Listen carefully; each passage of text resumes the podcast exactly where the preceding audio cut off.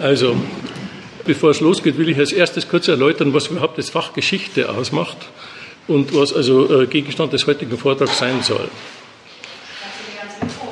Äh, man denkt natürlich erst einmal, dass die Geschichtswissenschaft, wie es der Name schon ankündigt, ganz einfach mit ge ge vergangenen Geschehnissen befasst. Das ist aber lästig hier. Ich will also zunächst erläutern, was das Fach ausmacht. Ja. Zunächst denkt man, also, äh, dass Geschichtswissenschaft, wie es eben der Name schon sagt, ganz einfach mit vergangenen Geschehnissen befasst ist. Mit großen Staatenführern und dergleichen, äh, Geistesgrößen, Kriegen, äh, Revolutionen und dergleichen. Natürlich ist es auch so. Geschichtsbücher sind voll von Geschehnissen dieser Art. Aber das erste Zitat mit der Nummer 0 ist das hier, klärt darüber auf, dass diese Themen nicht die Besonderheit des Faches ausmachen. Es heißt hier, in der, in der Theorie der Geschichtswissenschaft ist schon sehr früh die Auffassung vertreten worden, dass es einen spezifischen Gegenstand der Geschichtswissenschaft nicht gäbe, dass vielmehr nur die Methode die Spezifik ausmache. Geschichte, erfährt man hier also, hat keinen eigenen Gegenstand, sie betrachtet vielmehr alle Gegenstände mit der ihr eigenen Methode. Durch diese Methode unterscheidet sie sich überhaupt von anderen Fächern. Man kann ein und denselben Gegenstand politologisch, soziologisch, psychologisch oder eben historisch betrachten. In der Geschichtswissenschaft geht es also nicht einfach um die Erklärung vergangener Phänomene, sondern um die spezifisch geschichtliche Erklärung aller Phänomene.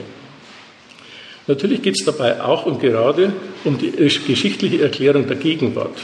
Mit seiner Auffassung von der Welt äh, will der Historiker schließlich einen wertvollen Beitrag zum Verständnis der Gegenwart leisten.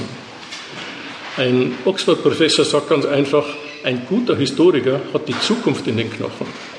Und er will damit ausdrücken, dass die Geschichtswissenschaft kein Orchideenfach ist, das sich einfach mit vergangenem Zeug befasst. Ein gut ausgebildetes Geschichtsbewusstsein ist demzufolge wichtig für das Verständnis der Gegenwart und für die Gestaltung der Zukunft.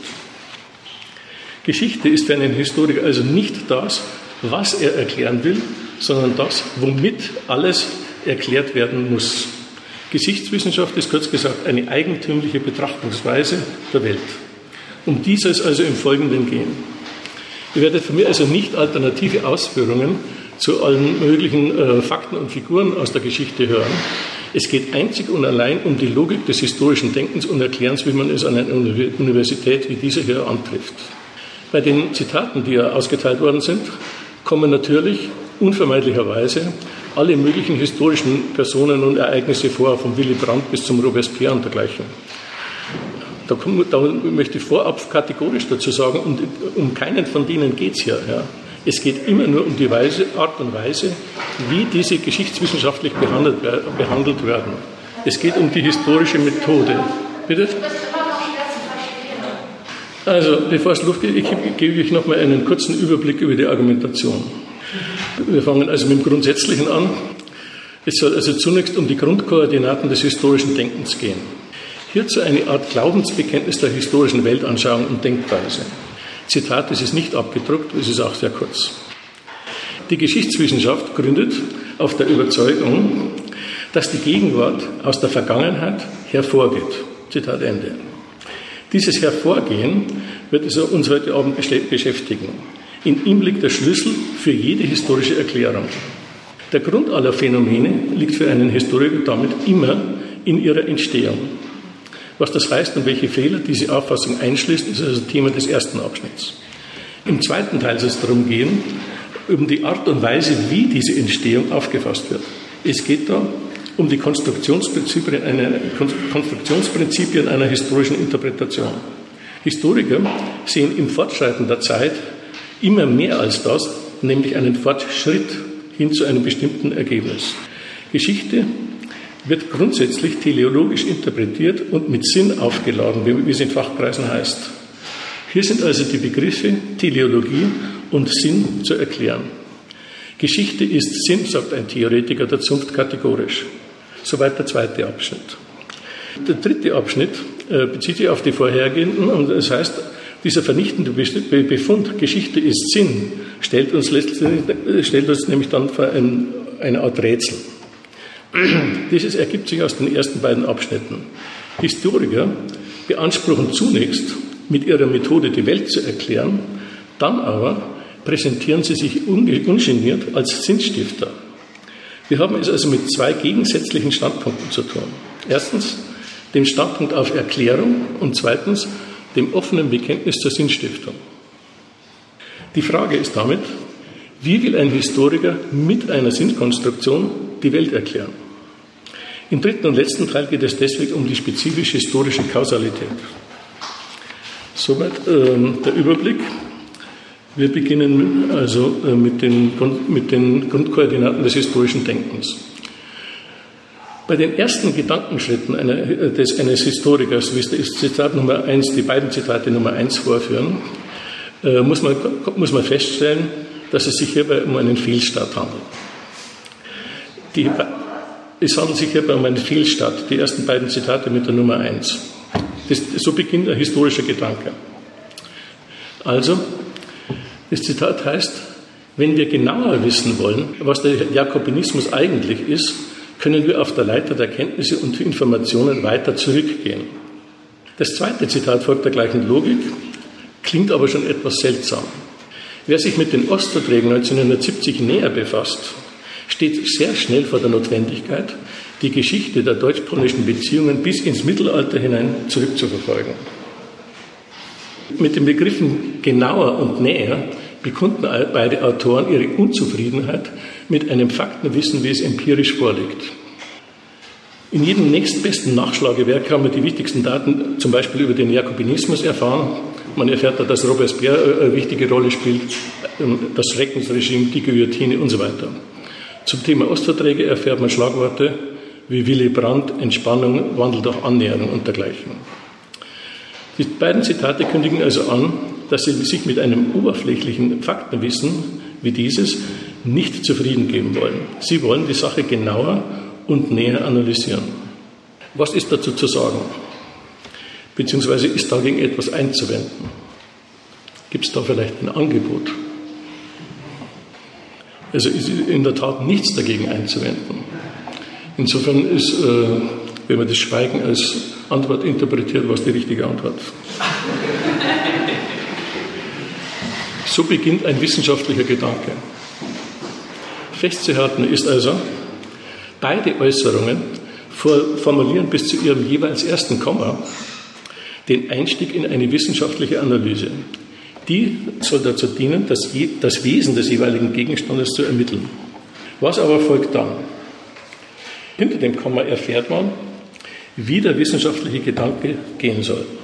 Der erste Autor will auf der Leiter der Geschehnisse weiter zurückgehen. Und der zweite gibt gleich an, wie weit man zurückgehen muss. Er sieht sich vor der Notwendigkeit, die Geschichte von Deutschland und Polen gleich bis ins Mittelalter hinein zurückzuverfolgen. Dagegen ist allerdings schon was einzuwenden. Und zwar, der historische Gedanke wendet sich gleich in seinem ersten Schritt von seinem Gegenstand ab und dessen Vorgeschichte zu. Die Kardinalfrage eines Historikers ist nie, was ist der Gegenstand, sondern immer, wie ist er entstanden? Wie ist es zum Gegenstand meines Interesses gekommen? Der geschichtliche Begriff einer Sache wird also immer in, in ihrer Entstehung gesucht. Das heißt, der Schlüssel zur historischen Erkenntnis eines Gegenstandes liegt programmatisch außerhalb des Gegenstandes in dessen Vorgeschichte. Es ist also schon bei der ersten historischen Gedankenbewegung ein Widerspruch zu konstatieren. Der besteht darin, sich eine Sache näher bzw. genauer anzuschauen, anzuschauen zu wollen, bzw. um sich sogleich von ihr abzuwenden. Dieser Widerspruch hat seine Folgen. Was erfährt man so über den Gegenstand? Nicht viel. Man erfährt allenfalls, wie es zu ihm gekommen ist. Die Frage nach der Entstehung fragt nie nach dem Begriff eines Gegenstandes, sondern immer nur nach Ursachen für die pure Existenz dieses Gegenstandes. Aus dem zitierten Anspruch dieser Wissenschaft, die Sache näher bzw. genauer zu bestimmen, kann so nichts werden. Mehr aber noch. Nicht einmal die Entstehung des fraglichen Gegenstandes kann so richtig geklärt werden. Wie soll man nämlich die Frage nach der Entstehung einer Sache vernünftig klären, wenn man die Natur dieser Sache gar nicht kennt? Man müsste schon die Beschaffenheit einer Sache kennen, um deren notwendige Gründe zu ermitteln. Darauf aber verzichtet die historische Wissenschaft großzügig. Wie gesagt, sie wendet sich im ersten Schritt sofort von dem Gegenstand ab und seiner Vorgeschichte zu.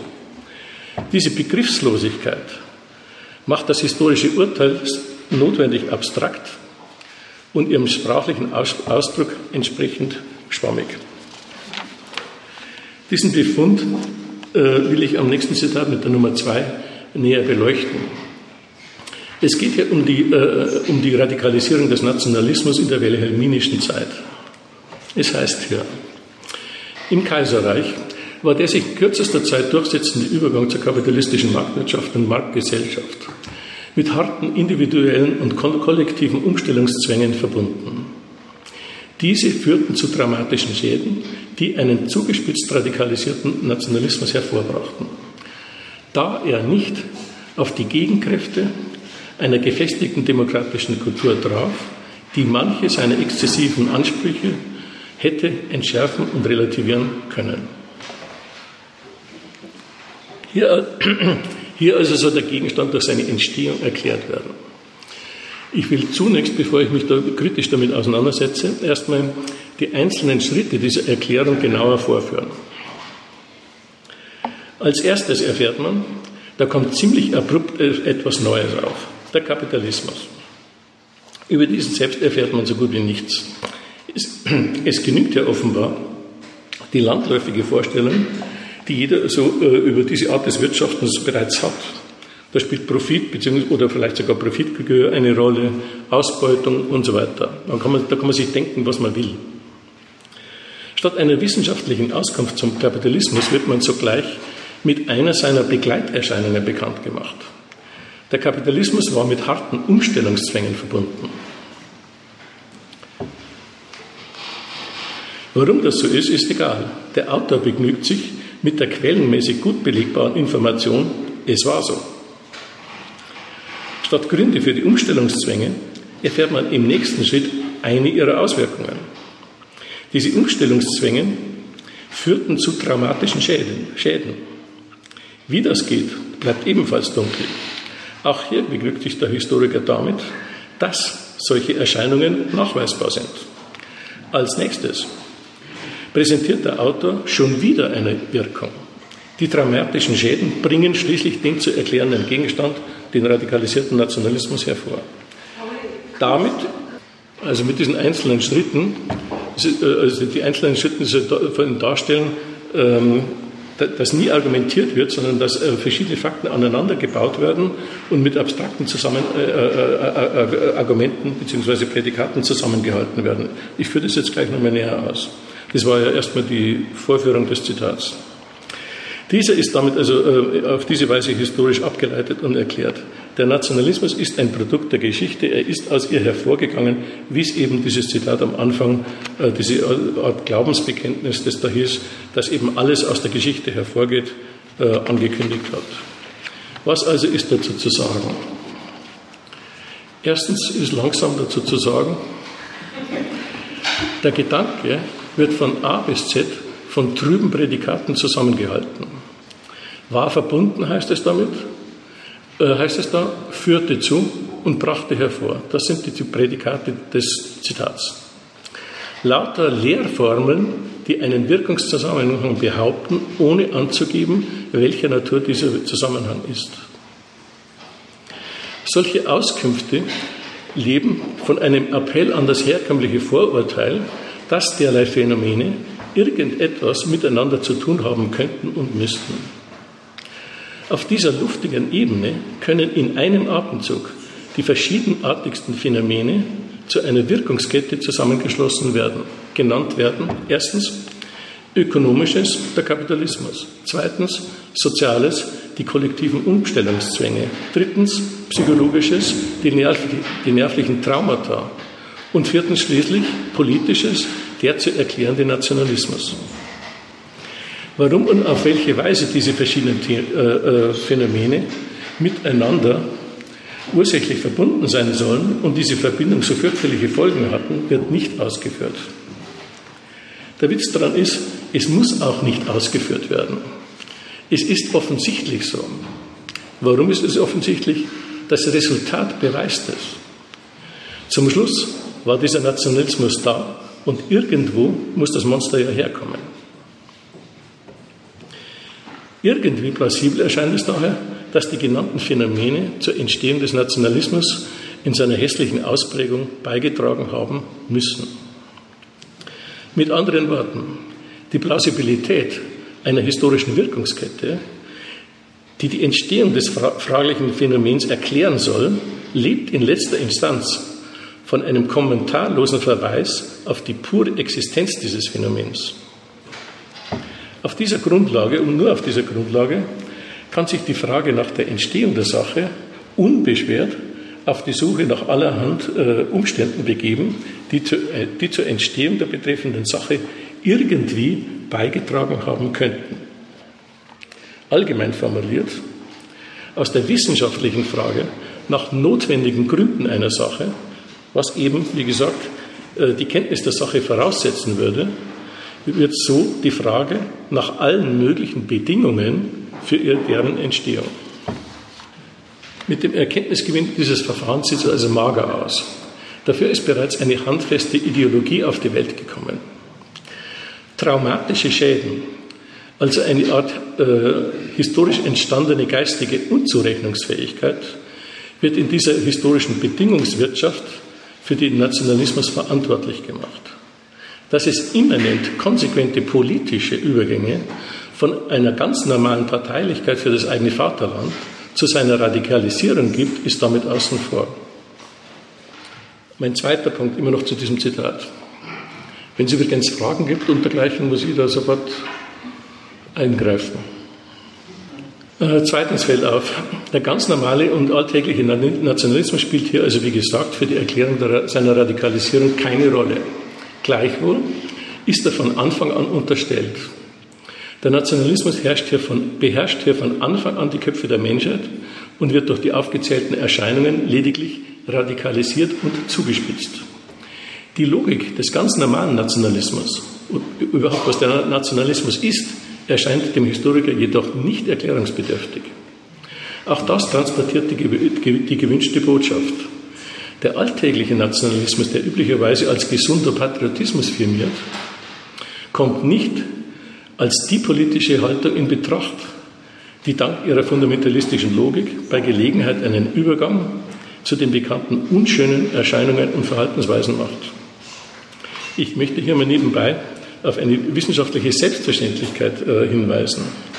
Wenn sich eine geistige Haltung radikalisiert, fragt man doch zuerst nach der Natur dieser, nach der Natur dieser Haltung. Hier aber setzt eben sofort die Suche nach allen möglichen Bedingungen ein, äh, die den die, die, den Gegenstand verändert haben, radikalisiert haben.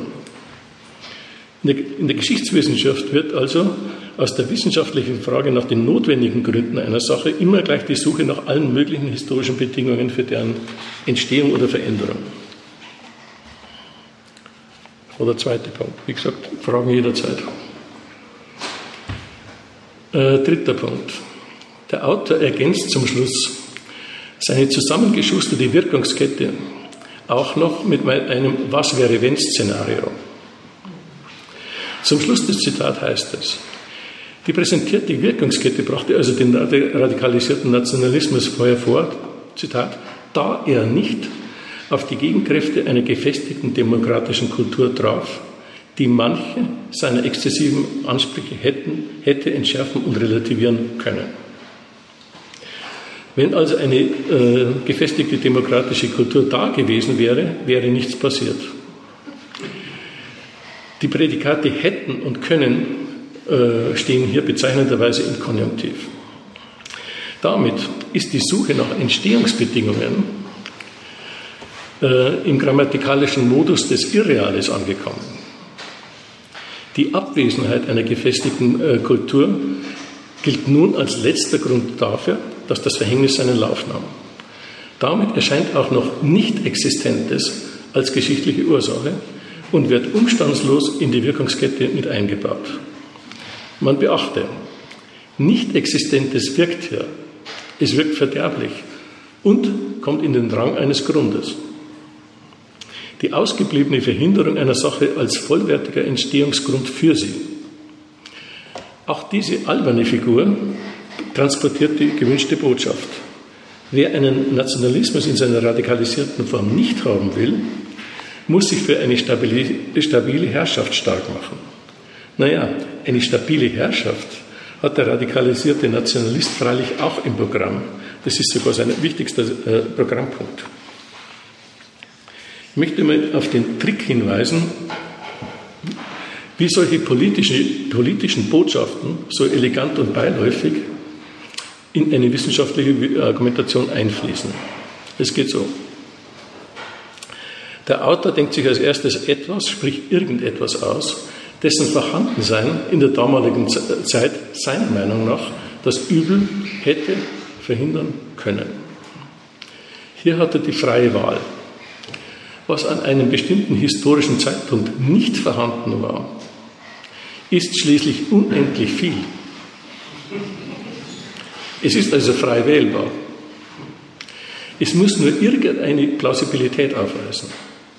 Plausibel in diesem Sinn ist freilich so allerhand. Ich will das mal vorführen.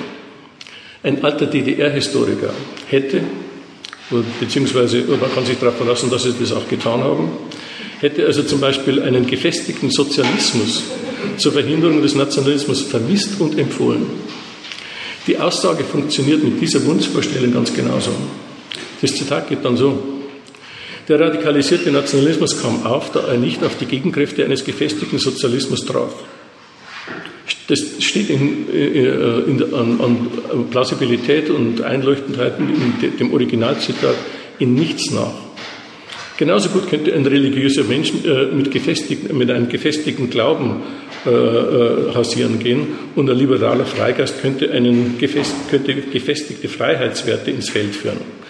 Der Fantasie eröffnet sich da offenbar ein denkbar weites Feld der historischen alternativen Spekulation. Man macht einfach die Abwesenheit dessen, was man selbst gerne hätte, für das Schlamassel verantwortlich und schon steht der eigene Wunsch als das Gebot der Stunde und als Lehre der Geschichte da. Diese Art, diese Art Willkür ist beim historischen Interpretieren allgegenwärtig. Die nächsten beiden Zitate, Zitate zeigen, warum das so ist. Bei diesen Zitaten wird deutlich, wie locker bei ein und demselben Thema die verschiedensten Entstehungsbedingungen zitiert und die verschiedensten Wirkungsketten konstruiert werden können. Das ist Zitat Nummer drei. Das heißt da, der Erste Weltkrieg war, äh, ist der Zeugungsakt für die meisten weiteren Katastrophen und Gräuel des 20. Jahrhunderts. Es war dieser Krieg und seine vertragten Nachwirkungen. Erstmal bis hierher. Hier haben wir also wieder historische Wirkungsverhältnisse. Der Weltkrieg war ein Zeugungsakt. Und die Wirkung wird auch hier abstrakt beschrieben. Die Nachwirkungen des Ersten Weltkriegs waren vertragt. Mit diesem Attribut gesteht der Interpret, dass er die behaupteten Nachwirkungen nicht näher hinsichtlich ihrer Notwendigkeit oder hinsichtlich ihrer Wirkungsweise erläutern kann. Und das ist für die historische Erkenntnis kein Mangel, sondern außerordentlich fruchtbar. So kann nämlich der Erste Weltkrieg nicht nur als Zeugungsakt für den Zweiten gedeutet werden, er fungiert auch gleich als Ursprung und Erklärung für alle möglichen späteren Katastrophen. Man kann da an den Kalten Krieg denken, an den Koreakrieg, an den Vietnamkrieg und äh, alle sogenannten Verwerfungen des 20. Jahrhunderts. Alles geht aus dem Ersten Weltkrieg hervor. Es ist von daher also kein Zufall, dass der Erste Weltkrieg als äh, Zitat Urkatastrophe des 20. Jahrhunderts gedeutet wird. Das ist also der zentrale Begriff des Ersten Weltkriegs, wie auch in den zurzeit massenhaft erscheinenden äh, Artikel über den Krieg, der Krieg wird ja demnächst 100 Jahre alt, äh, äh, praktisch in jedem Artikel äh, erwähnen findet. Das zweite äh, Kurzzitat oben formuliert die große Freiheit des Interpretierens allgemein. Das heißt, also das äh, Zitat 3, zweite Abteilung, ähm, ein Stück Geschichte ist immer auch ein, Geschick, ein, ein Stück Vorgeschichte von etwas anderem. Aber es gibt vieles, wovon es Vorgeschichte ist. Es hat viele Nachgeschichten. Ein, ein schöner Hinweis, wie willkürlich man da Zusammenhänge herstellen kann. Die Geschichte stellt sich dieser gnadenlose Bedingungslogiker als, Zitat, nochmal ein kleines Zitat vom gleichen Autor, Netzwerk von Vorgeschichten vor und setzt damit jeden irgendwie eingängig interpretierbaren Zusammenhang ins Recht. Das ist ein Freibrief für die Subjektivität in der Wissenschaft. Man kann alles Mögliche für die Entstehung einer Sache verantwortlich gemacht. Und das geschieht übrigens auch, Historiker gefallen sich also äh, äh, gerne in der Klage, dass ein ganzes Menschenleben äh, nicht mehr dazu ausreicht, äh, überhaupt alle Interpretationen zum Ersten Weltkrieg auch nur durchzulesen. Kann sich jeder denken, wie es beim Zweiten Weltkrieg ausschaut. Ein Altmeister der Geschichte äh, spricht diesen Grundfehler vorbildlich und klar aus. Es handelt sich um den Dreusen. Das Zitat Nummer 4. Es heißt ja, unter den bedingenden Momenten für das in der Gegenwart praktisch Vorhandene ist auch das Gewordensein dieses Einzelnen, ist dessen Vorgeschichte. Daher ist es unzweifelhaft sehr wichtig, die menschlichen Geschäfte auch nach den Vorbedingungen ihres Wirkens, nach dem Gewordensein zu betrachten und in den Geschäften der Gegenwart nur die letzten Spitzen der Vergangenheit zu sehen. Das kleine Wörtchen nur ist hier das, worauf es ankommt. Der Schluss von der Trivialität, dass alles Existierende auch entstanden sein muss, zu dem Befund, dass alles Irdische sowieso nur als Resultat der Vergangenheit aufzufassen ist, macht das Gewordensein zur entscheidenden Identität jedes Gegenstandes. Das fasst treffend die geistige Bewegung des historischen Denkens zusammen, wie ich es, wie ich es bisher vorgeführt habe.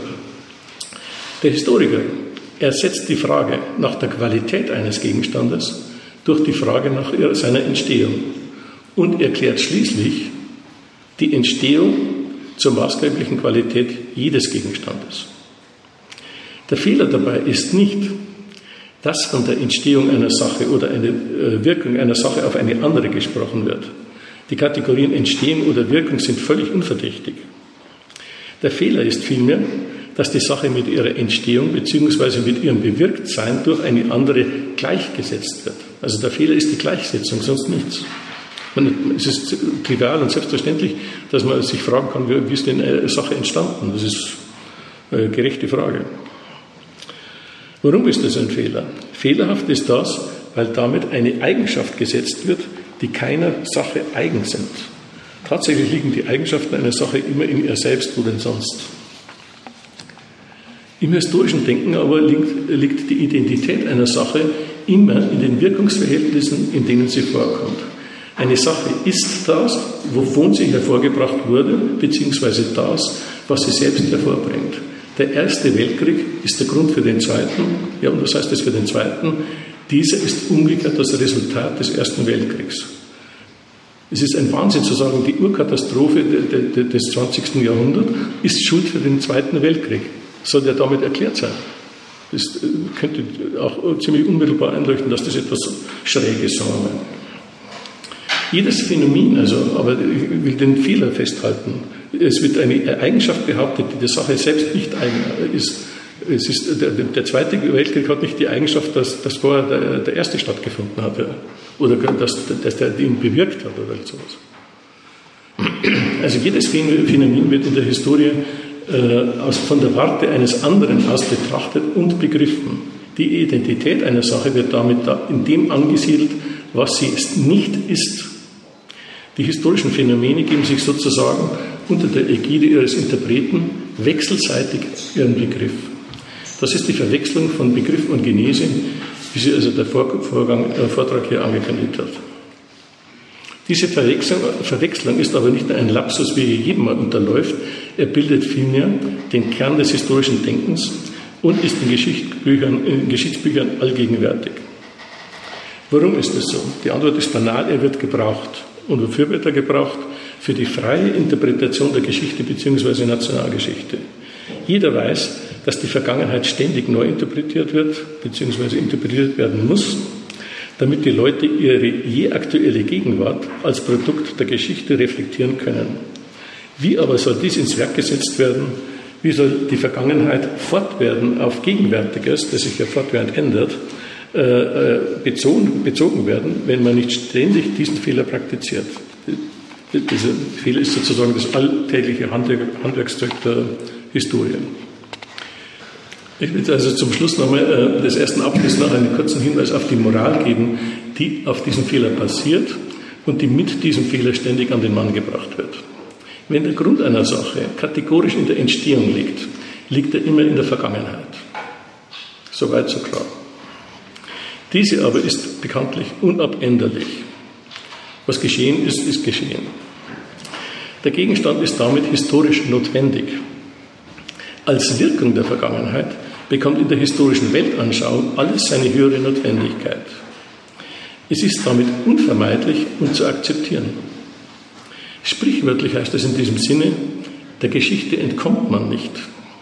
Also bleibt gar nichts anderes übrig, als sich in die Verhältnisse zu fügen, die die Geschichte jeweils hervorgebracht hat. Der historische Grundfehler unterliegt also jede geschichtliche Erzählung mit einer Art Schicksalsmelodie. Das wäre also äh, der erste Abschnitt, das die Grundprinzipien des historischen Denkens angeht. Gibt es da Einwände und dergleichen?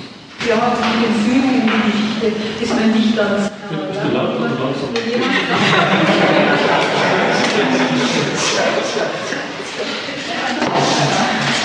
Wenn jemand sagt, äh, der, der, der Vertrag nach dem Ersten Weltkrieg ja, hat Deutschland dazu gebracht, äh, dass er, weil er von allen Reichtumsquellen der Nation abgeschnitten worden ist, weil die sich die, die Allianz gefallen hat, ähm, dann äh, hätte der Erste Weltkrieg zum Zweiten geführt oder wäre eine Bedingung dafür gewesen. Ja.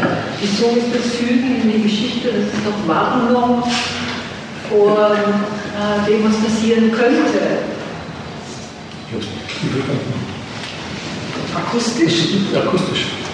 Also, es ging, es ging zu der Frage mit dem, warum die, die, die Lehre der Geschichte als sich die gegebenen Verhältnisse ist. Ja? dann hat es ausgeführt an dem Beispiel, ähm, Zweiter Weltkrieg ist Resultat vom Ersten Weltkrieg, insofern, als eben dieser, was weiß ich, Versailler Vertrag, ja, Knebelvertrag, der Deutschland äh, platt gemacht und platt machen sollte, dazu geführt hat, dass, und das wäre doch kein sich fügen, sondern ein Warnen vor solchen äh, Ereignissen oder solches Verhalten gegenüber unterlegenen Feinden, wenn das dann das Resultat hat. Also wenn einer behauptet, wenn, wenn einer behauptet, äh, äh, der Erste Weltkrieg ist der Grund für den Zweiten, und, und, dann kommt, wird natürlich äh, über hunderte von Seiten ausgeführt, zum Beispiel der Versailler Vertrag und dergleichen äh, Gebietsabtretungen, Kniebildung der Nation mit äh, Kriegsschulden und dergleichen. Ja. Ähm, dann ist es selbstverständlich eine Bedingung äh, für den Ersten Weltkrieg. Das ist klar. Das ist die Bedingung für die weitere Politik, egal wie die ausschaut. Aber es ist doch nicht der Grund, es ist doch immer noch die Freiheit da, sich zu überlegen, wie gehe ich mit diesen Bedingungen um.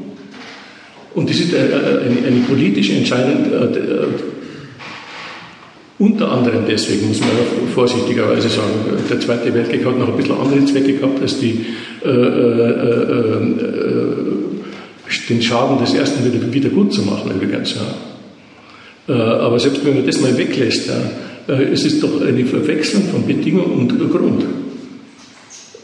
Wie man mit den Bedingungen umgeht, ist mit den Bedingungen nicht determiniert. Und die, und, äh, die Behauptung, Urkatastrophe äh, für das ganze 20. Jahrhundert behauptet, es ist eigentlich alles aus dem Ersten Weltkrieg hervorgegangen. In dieser schwammigen Weise, wie das Wort hervorgehen eben ist. Da kann man sich dann vorstellen, zum Beispiel, das ist ja gerade auch der Witz dran, wenn man die, die, die, diese äh, aktuelle äh, Diskussion da betrachtet. Äh, aktuell heißt zum, erst, zum Ersten Weltkrieg wird sozusagen wieder die alte Schlitter, sogenannte Schlittertheorie wieder aufgewärmt, die heißt, ja, es wollte eigentlich gar keiner den Ersten Weltkrieg. Äh, man ist, äh, ohne dass man es äh, wollte, in ihn, hinein, in ihn hineingeschlittert. Die neuesten Bücher, ähm, zum Beispiel das, das, das, der größte Bestseller heißt bezeichnenderweise schon im Titel Die Schlafwandler. Da, das weiß man doch schon im, im Titel, was drinsteht. Es, sind, es, sind, es handelt sich da um Politiker, die äh, un, eigentlich äh, die Situation nicht überblickt haben, Schlafwandler, und auf diese Weise in den Ersten Weltkrieg hineingestolpert sind. Ja. Sie sind hineingeschlittert. Und das heißt, in dem Zusammenhang, wo wir jetzt gerade sind, im Zweiten Weltkrieg, ja, hat es die, äh, die, die, die, überaus günstige Ideologie, bringt es mit sich, wenn der Erste Weltkrieg der Grund für den Zweiten ist, ja, dann ist ja damit die, Grund, die, die Kriegsschulfrage für den Zweiten auch schon mit erledigt. Ja, äh, da, äh, da ist man den ersten ist man hineingeschlittert und der zweite war die Folge des ersten. Ja, mit der Gedanken, der da vorgebracht worden ist, ja, ich verstehe jetzt alles, was du sagst und halte es total, dass da eine Bedingungslogik drinsteht. Ja. Ich habe jetzt nur gedacht, dass was da vorgebracht worden ist, ist das nicht wieder, passt das nicht genau zu dieser Bedingungslogik dazu, in der Form, wenn man immer sagt, ja, und was kam, was woher äh, dieses Hineinschlittern war die Ursache für den Ersten Weltkrieg und für den Zweiten Weltkrieg. Da passt noch dazu der Gedanke, und da geht es immer äh, um ein Gefahrenszenarien an die Wand mal, was passieren könnte und eine Warnung. Doch in der Logik, wenn geschichtlich gesehen oder bedingungsmäßig gesehen alle Abläufe zusammenpassen, zieht man äh, parallel und sagt, da sieht man doch, was aus sowas folgt. Das entspricht doch genau dieser Beziehungslogik. Hat das jetzt ein? War das jetzt ein Einwand? Nein, das war, ich, wollte, ich wollte Ihnen genau recht geben ja, und sagte, die vorherigen Aufgaben, wo doch gesagt wurde, dass wir den Zweiten Weltkrieg, das wäre doch mehr eine Warnung zu dem Zitat. Hat doch die, äh, ist doch der Fall Volkswagen. Ja, ich wollte ich sagen, die Logik hier fast nicht gesagt, wieder war doch insofern, ist ja doch identisch mit der Bedingungslogik, weil da wird doch auch gesagt, ich gucke mir einen historischen Zeitablauf an und sage, sage ist die große Gefahr, dass da Folgendes passieren wird. Das ist genau die umgekehrte Betrachtungsweise der Bedingungslogik. Also logisch genau das. Das nicht dagegen, das kann man verlängern. Ich wollte das voll unterstützen, also was Sie gesagt haben. Ich glaube aber trotzdem, dass die Frage von, der, von dir noch nicht geklärt ist, weil sie hat sich ja gar nicht gegen die Bedingungslogik gewendet. Das war ja gar nicht ihr Problem, sondern das Resultat, was du am Schluss gesagt hast, dass aus diesem Gewordensein, ja, ja, etwas wird als ein Gewordenes aus Vorgeschichte und ein Wirkendes auf später ja. bestimmt. Ja? Und eben damit nicht seine Identität, weil er ganz anders liegt, in diesem Gewordensein, von woanders herkommt. Inwiefern das die Botschaft enthält, eines sich Fügens. Ja? Und, und ich denke, mit dem sich fühlen, ich, ich schreibe das so zusammen, dass ähm, also an dem Beispiel Erster und Zweiter Weltkrieg erscheint mir das so passend, dass das doch dann gesagt wird, letztlich musste der Zweite Weltkrieg kommen, wegen der anderen Geschichte. Und damit hast du ein ganz prinzipielles, ohne dass du sagst, der Zweite Weltkrieg war toll oder so. Ja? Der war gut, das kommt ja gar nicht raus. Aber insofern hast du das ist quasi ein Faktum, eine Sache, ein geschichtliches Ereignis, dem man nicht entkommt. Weil es das Resultat halt von dem vorherliegt. Das will ich mit der, mit der historischen Notwendigkeit ausdrücken. Ja. Und ich habe äh, in, meinem Zusatz zum Schluss, ja, wo ich ausdrücklich sage, es kommt auf die Moral, äh, will noch was zur Moral sagen, und zwar zur aktuellen Moral, wie man heute lebt, ja wenn du sagst, äh, alles äh, kommt eigentlich, ist, geht aus der Geschichte hervor, dann geht natürlich auch jede Gegenwart aus der Geschichte hervor. Ja. Und das heißt, wenn, was, aus, äh, und hat, was heißt, es geht aus der Geschichte hervor, das hat seinen Grund in der Geschichte. Ja. Das heißt umgekehrt, er hat, der Grund ist in der Vergangenheit, Moment, äh, und ist damit unabänderlich. Ja. Und damit, das wollte ich ihm ausdrücken, vielleicht war das zu äh, leger ausgedrückt, mit dieser Schicksalsmelodie. Das ist auch für das Aktuelle und gilt natürlich genauso für das Vergangene, dass damit das notwendig ist. ja auch direkt dazu. Da könnte man ja, selbst wenn man sich jetzt in dieser Logik weiterhin befinden will, könnte man ja antworten, dass auch weiterhin Geschichte betrieben wird. Also, äh, dass die Geschichte ja nicht vorbei ist. Das heißt, also, wenn man jetzt äh, Behauptung aufstellen würde, äh, das Aktuelle muss man hinnehmen, weil es eben geschichtlich äh, entstanden ist, dann könnte man ja sagen, dass Geschichte passiert weiterhin. Also, ja, da kommst, wenn du sagst, Geschichte passiert weiterhin, da bist du nicht allzu weit weg von einem Historiker. Das sagt er nämlich genauso. Er sagt, die, die, sie passiert. Ja. Du würdest hoffentlich sagen, Geschichte wird gemacht.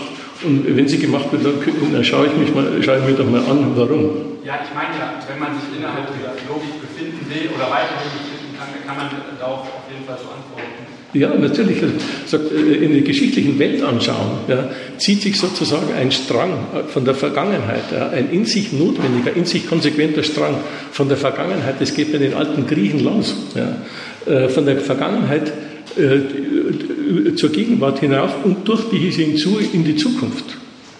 Der Historiker wenn er sagt, es ist, also ist auch die Zukunft geschichtlich vorgegeben. Ja. Dagegen kann man sich versündigen. Ja, Hitler zum Beispiel äh, hat ahistorisch gehandelt. Ja. Warum, warum ist das so? Weil er irgendwie keinen Erfolg hat letzten Endes. Aber das lassen wir es mal dabei. Ich wollte noch was zu dem Beitrag sagen oder dem Problem. Ja. Also ich habe es so verstanden, dass du sagen wolltest, alles gut, ähm, ein geschichtliches Ereignis wird als Notwendiges behandelt und darin steht dieses, man kommt dem nicht aus. Ja? Also das ist so, so. Das ist aber nicht identisch mit der Behauptung natürlich, das heißt, und das bleibt immer so. Natürlich geht Geschichte weiter, aber für jede Veränderung ja, gilt aber dann auch wieder das Gleiche. Weil die ist ja auch wieder das Resultat von dem vorhergehenden. Also es war ja auch nicht die Behauptung der Geschichtler, würde ich sagen, äh, alles ist immer gleich oder einmal, einmal passiert, geht so weiter. Nein, das macht er nicht, sondern er sagt, jedes Gewordene ist die Bedingung, Voraussetzung für das nächste, natürlich andere Gewordene. Aber diesen Notwendigkeitszusammenhang von allen, ja, den macht er damit natürlich schon. Ja, ja. Also ich war jetzt. Äh ich wollte dir das äh, nochmal, weil du das doch als Einwand gebracht hattest. Nein, nein, äh, nein, ich wollte nur sagen, äh, wenn man sich in dieser Logik befinden würde, könnte man ja darauf so antworten. Aber ich glaube, wie, wie macht es ist, äh, wir sind ein bisschen an einem diffizilen Punkt hier. Das äh, war zwar nicht im Konzept, aber es ist egal. Ähm, jeder, wenn, wenn, man sagt zu einem Historiker, pass mal auf, so wie du argumentierst, äh, du argumentierst du eigentlich deterministisch. Ja. Und deterministisch heißt eigentlich, äh, dass äh, die Zukunft genauso determiniert wird, wie, die, wie alle einzelnen Stationen der Vergangenheit immer durch die Vorvergangenheit determiniert waren. Dann würde jeder Historiker sofort sich äh, hinstellen und sagen, ich bin alles andere wie ein Determinist, die Zukunft ist offen. Ja. Er sagt aber gleichzeitig, es ist ganz, ganz wichtig, aus der Geschichte zu lernen, damit man die, die Zukunft richtig beherrscht. Ja. Wir werden später jetzt äh, äh noch darauf kommen, äh, den, zum Sinn der Geschichte. Ja. Ist, äh, Historiker interpretiert Geschichte und äh, verleiht ihr einen Sinn. Das heißt, äh, ähm, die Vergangenheit hat zum Beispiel die, die, seit der athenischen Demokratie den Sinn, eine funktionierende Demokratie hervorzubringen. Ja. Ähm, jetzt sagt er, ich bin kein Determinist, in dem Sinne, dass sie automatisch die Demokratie weiterentwickelt wird. Da brauchen wir uns gar keine Sorgen machen. Ja, das sagt er nicht. Ganz im Gegenteil. Der lebt ja im Selbstverständnis, dass er einen ganz, ganz wichtigen Beitrag für die Gegenwart leistet. Ja. Und, äh, und er würde dann sagen, pass auf, befasst dich äh, äh, semesterweise mit der Geschichte, dann lernst du aus der Geschichte nämlich den Sinn, am besten in seinen Büchern, da steht er nämlich drin, äh, und dann weißt du, wie es weitergehen soll vernünftigerweise. Und wenn man sich nicht an dieses Sollen hält, ja, dieses Sollen enthält die Freiheit dessen, was man macht. Ja. Es ist also nicht deterministisch. Man kann sich auch gegen, man kann auch gegen die Geschichte, äh, Geschichte machen oder Politik machen. Ja. Äh, Ex post sagen die zum Hitler, wenn man, äh, das kommt also heute mit Sicherheit nicht weiter vor, Aber äh, wenn äh, zu, zum äh, Faschismus, zum deutschen Faschismus sagen die, was war eigentlich der Kernfehler? Ja? Die haben sich gegen die Geschichte vergangen. Die haben gemeint, sie könnten eigentlich alle die ganzen Entwicklungen, die äh, äh, zur Demokratie raufgeführt hat und eigentlich so weitergehen sollen, einfach alles ignorieren und, und, einfach total was anderes machen. Und daran sind sie gescheitert, nicht an der alliierten Feuerkraft. Das ist verrückt, da sind wir uns einig, aber so ist es. beziehungsweise so sagen die das. Also die geben auch die, dem, sozusagen dem, dem Scheitern des, des, des, Dritten Reiches einen höheren Sinn, nämlich den, dass der äh, Hitler und die Seinen sozusagen Unsinn gemacht haben. Ja. Aber wie gesagt, äh, so, so, leicht kriegt man ihn nicht mit der, du würdest einfach an den Determinismus ansetzen und sagen, naja, schauen wir uns doch in die Welt an, da sehe ich keinen Determinismus, sondern da, da, da sehe ich, äh, wie die Leute sagen wir interessengeleitete Politik machen. Wenn ich dich richtig verstanden habe. Ich weiß nicht. Äh, und, da, und so kriegt man ihn nicht. Soll ich da jetzt nochmal drauf antworten? Ich glaube, ja, ja, solange du willst. Also, ich kann dir nachher ja, nein. Das, äh wollte noch was zu dem Beitrag sagen oder dem Problem. Ja. Also ich habe das so verstanden, dass du sagen wolltest, alles gut, ein geschichtliches Ereignis wird als notwendiges behandelt und darin steht dieses, man kommt dem Dienst nicht aus. Ja? Also das ist so, so. Das ist aber nicht identisch mit der Behauptung natürlich, das heißt, und das bleibt immer so. Natürlich geht Geschichte weiter, aber für jede Veränderung ja, gilt aber dann auch wieder das Gleiche. Weil die ist ja auch wieder das Resultat von dem vorhergehenden. Also es war ja auch nicht die Behauptung der Geschichtler, würde ich sagen, äh, alles ist immer gleich oder einmal, einmal passiert, geht so weiter. Nein, das macht er nicht, sondern er sagt, jedes Gewordene ist die Bedingung Voraussetzung für das nächste, natürlich andere gewordene. Aber diesen Notwendigkeitszusammenhang von allem, ja, den macht er damit natürlich schon. Ja, ja. Also war jetzt, äh ja, ich wollte dir das äh, nochmal, weil du das doch als Einwand gebracht hattest. Nein, nein, äh, nein, ich wollte nur sagen, äh, wenn man sich in dieser finden würde, könnte man ja darauf so antworten. Aber ich glaube, wie, wie man schon ja, weiß, was meinst du mit dem Passieren? Meinst du, äh, äh, das sozusagen, es passiert als notwendige Fortschreibung des Alten oder es passiert als, frei, als freigesetzter Zweck? Äh, weder noch einfach nur, das ist überhaupt äh, Geschichte. Aber wo ist dann das Argument? Ich wollte noch was zu dem Beitrag sagen oder dem Problem. Ja. Also ich habe das so verstanden, dass du sagen wolltest, alles gut, ähm, ein geschichtliches Ereignis wird als notwendiges behandelt und darin steht dieses, man kommt dem Dienst nicht aus. Ja? Also das ist so, Das ist aber nicht identisch mit der Behauptung natürlich, das heißt, und das bleibt immer so. Natürlich geht Geschichte weiter, aber für jede Veränderung ja, gilt aber dann auch wieder das Gleiche. Weil die ist ja auch wieder das Resultat von dem vorhergehenden. Also es war ja auch nicht die Behauptung der Geschichtler, würde ich sagen, äh, alles ist immer gleich oder einmal, einmal passiert, geht so weiter. Nein, das macht er nicht, sondern er sagt, jedes Gewordene ist die Bedingung, Voraussetzung für das nächste, natürlich andere Gewordene. Aber diesen Notwendigkeitszusammenhang von allem, ja, den macht er damit natürlich schon. Ja, klar. Also war jetzt, äh ja, ich wollte dir das äh, nochmal, weil du das doch als Einwand gebracht hattest. Nein, nein, äh, nein, ich wollte nur sagen, äh, wenn man sich in dieser Logik finden würde, könnte man ja darauf so antworten, aber ich glaube, wie, wie machst du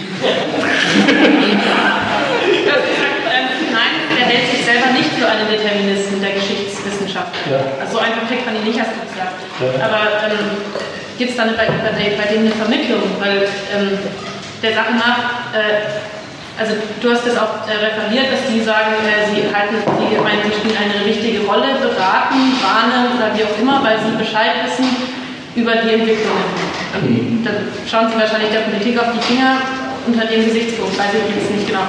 Jedenfalls meinen sie, dass sie dann einen Beitrag leisten können, dass was besser gemacht wird. Ähm, ja. Jetzt äh, ähm, wie passt es mit, zusammen mit dem Gedanken, der, also das, das, was heute passiert oder von mir aus was gestern passiert ist, ist eigentlich schon der Anlage nach vorgestern äh, äh enthalten. Gibt es da eine Vermittlung bei Ihnen oder ist es fertig, das, der Widerspruch? Das ist, äh, da gibt es insofern keine Vermittlung, was ein Widerspruch ist. Äh, Sie schauen, wir werden das jetzt gleich haben, wenn die Geschichte konstruiert wird. Ja. Sie schauen von, von der Gegenwart zurück. Ja. Und, äh, und, und, die historische Logik, wie ich sie hier vorführe, funktioniert überhaupt nur als äh, Blick zurück, eine Ex-Post-Betrachtung. Ich habe mal vorher gesagt, ähm, äh, bei dem Zitat, ähm, dass, ähm, was war denn das?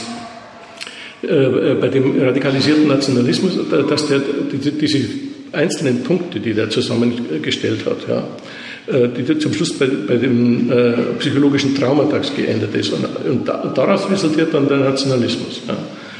Habe ich gesagt, ähm, ja, warum der daraus resultiert, ja, kann er selbst nicht angeben. Er sagt, er entsteht, er geht auch daraus hervor. Und, er sagt, und ich habe gesagt, er muss es auch nicht angeben. Warum? Weil es den radikalisierten Nationalismus gegeben hat, ein Faktum. Das ist das Schöne, darüber werden wir auch noch kommen, das Argumentieren mit hieb- und stichfesten Fakten. Der Historiker hat immer die Fakten auf seiner Seite. Also der sagt, was willst denn du? Warum glaubst du mir das nicht? Schau doch, schau doch mal die, die Realität an. Die Realität, den Nationalismus hat es doch gegeben, oder glaubst du mir das nicht? Dann sagst du, ja, freilich hat es ihn gegeben, hat mir auch gegeben. Aber die, was zu bezweifeln ist, ist nicht das Faktum, sondern die Logik an der Sache dass, dass der nämlich aus traumatischen, äh, aus Traumata hervorgegangen ist. Also, und äh, äh, das war also die, äh, Beleg dafür, dass die, die, die historische Logik nur als Ex-Post-Betrachtung überhaupt funktioniert. Wenn Sie in die Zukunft schauen wollen, einzelne Exoten äh, bilden sich das dann ein, die sind sozusagen die, die konsequenteren, sagen, da könnte man doch in die Zukunft schauen. Da funktioniert es auf einmal nicht mehr.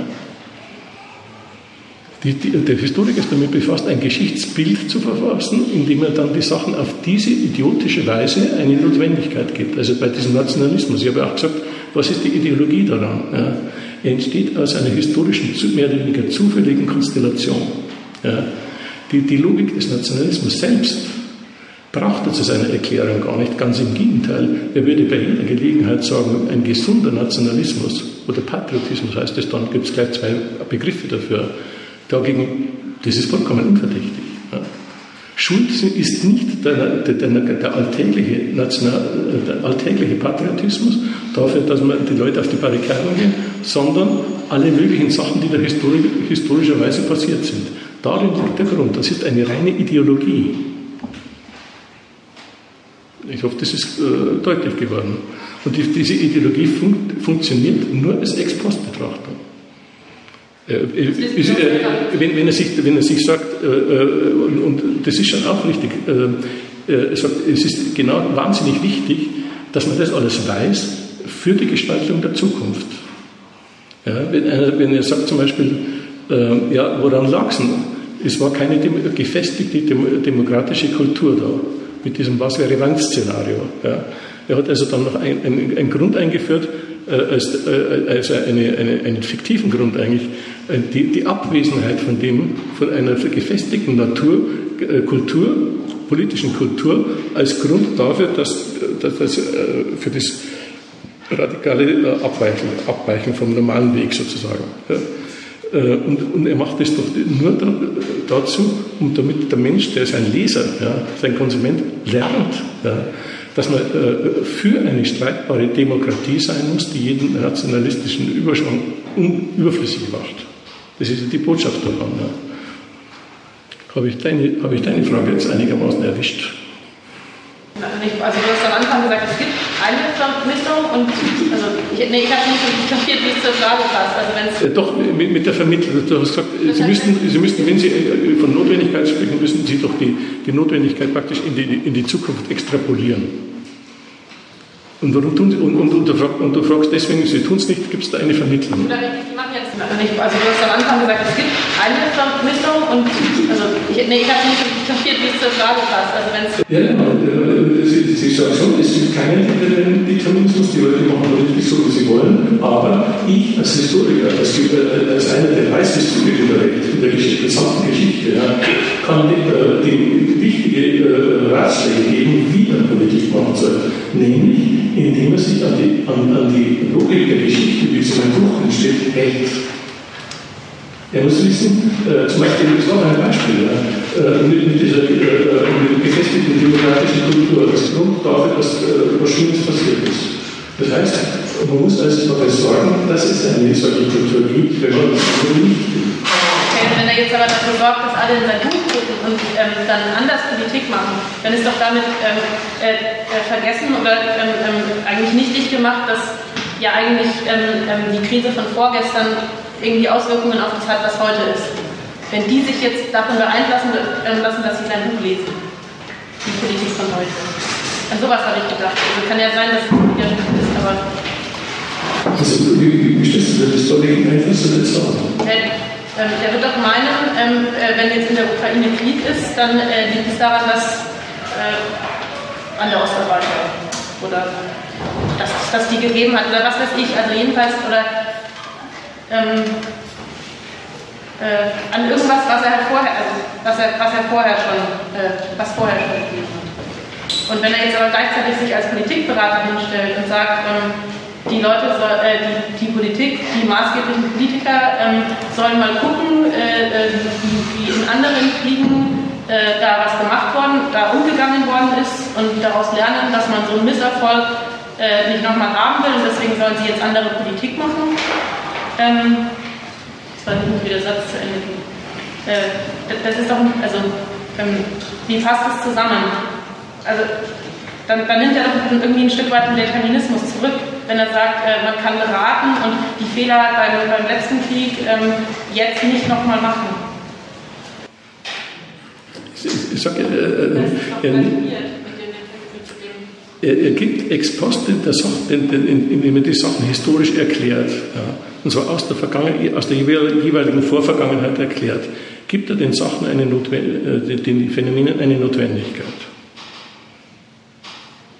Die Gründe, wenn die Gründe in der Vergangenheit liegen, äh, äh, hat das Resultat der Vergangenheit eine Notwendigkeit. Das ist Punkt 1.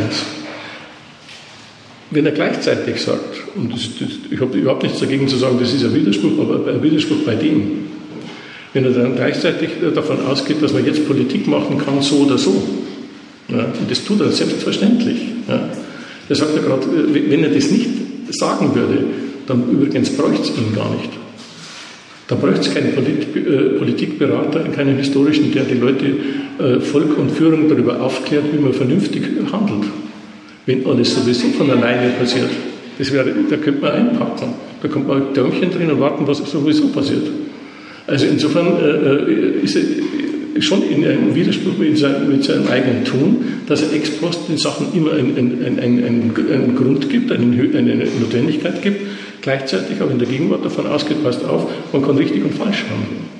In dem Beispiel Ukraine kommt, da wird es demnächst hunderte von äh, Interpretationen geben. Und natürlich gibt es welche, äh, die sagen, da brechen alte Widersprüche, die äh, die Sowjetunion jahrzehntelang unterdrückt hat, der deutsche Faschismus auch mit gefördert hat, wieder auf. Ja, dann hat man einen höheren, einen höheren historischen Grund für das, was da jetzt vor sich geht. Wenn er als Politberater auftritt, und das sagt er ganz anders, dann sagt er, äh, ja, schau mal her, äh, wir lernen zum Beispiel aus dem Hineinschlittern aus dem Ersten Weltkrieg, ja, wie wichtig es ist, äh, dass man äh, die Diplomatie äh, äh, nie unterbricht. Ja. Dass man immer weiter versucht, friedliche Lösungen zu schaffen. Das ist dann eine Lehre aus der Geschichte, um wie man, wie man Frieden bewahrt oder so. Das ist, wenn du sagst, das, ist, äh, das passt nicht so ganz zusammen, äh, habe ich nichts dagegen. Es war nur eine Frage, ob, ob die eine Vermittlung zwischen dem Kennen, also das gibt es ja, du hast selber einmal gesagt, äh, kennen den Vorwurf des Determinismus und dann sagen sie, nein, so sind wir nicht. Ja. Äh, sagen können, dass, sie sich dafür, dass es dafür eine Erklärung gibt oder was. Nee. Also, ich, also kann, ich nicht sagen, was die für eine Vermittlung haben. kann er sagen, die machen sich da einen Widerspruch zu Schulden und damit hat sich der Laden verdient. Gibt es sonst noch was?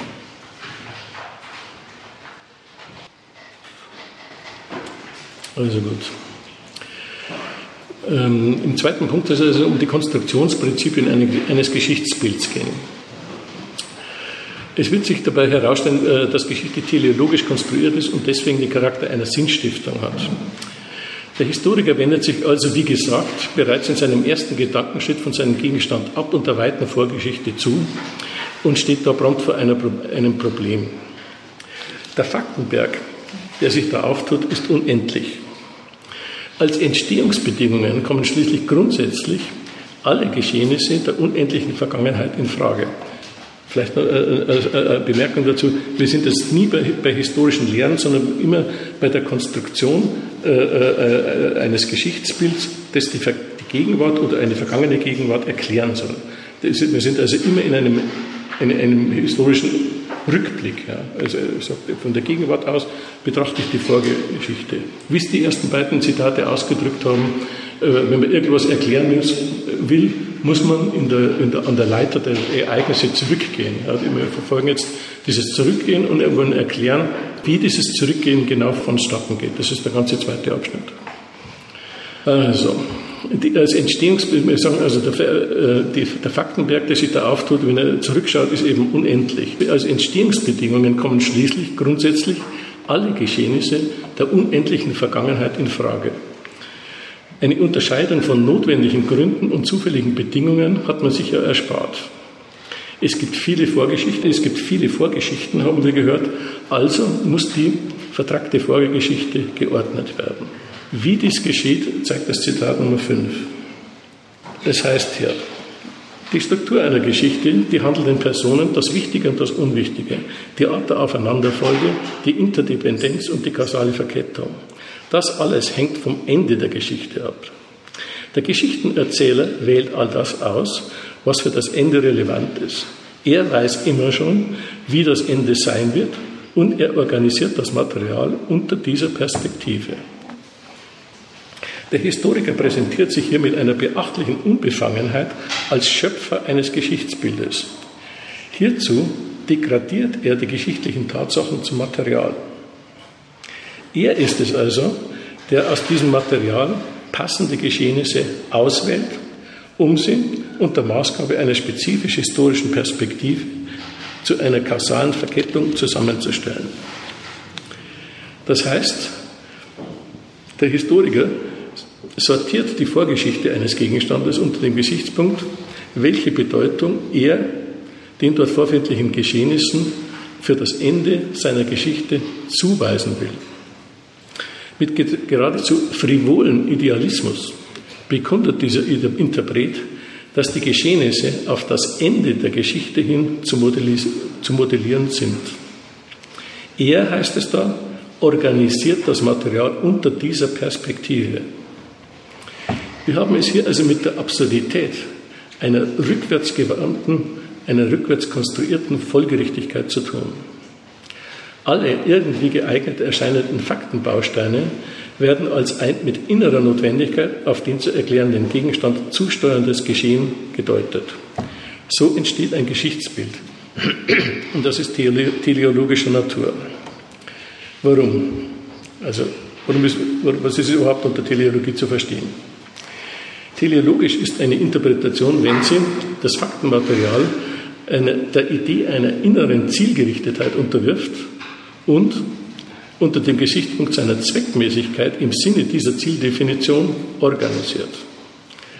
Üblicherweise identifiziert man Teleologie mit den, mit den alten, längst aus der Mode gekommenen Universalgeschichten wie, die, wie, wie Hegels Geschichtsphilosophie zum Beispiel oder auch die alte marxistisch-leninistische Philosophie, die in Vergessenheit geraten ist. Solche Universalgeschichten beschreiben also die Geschichte als Stufenfolge, als in sich notwendige Stufenfolge von Epochen bis auf ein Endziel zu und sprechen dann auch vom Ende der Geschichte, wenn eben dieses Ende erreicht ist. Äh, auf solche universalgeschichtlichen Betrachtungen beschränkt sich die Teleologie allerdings nicht.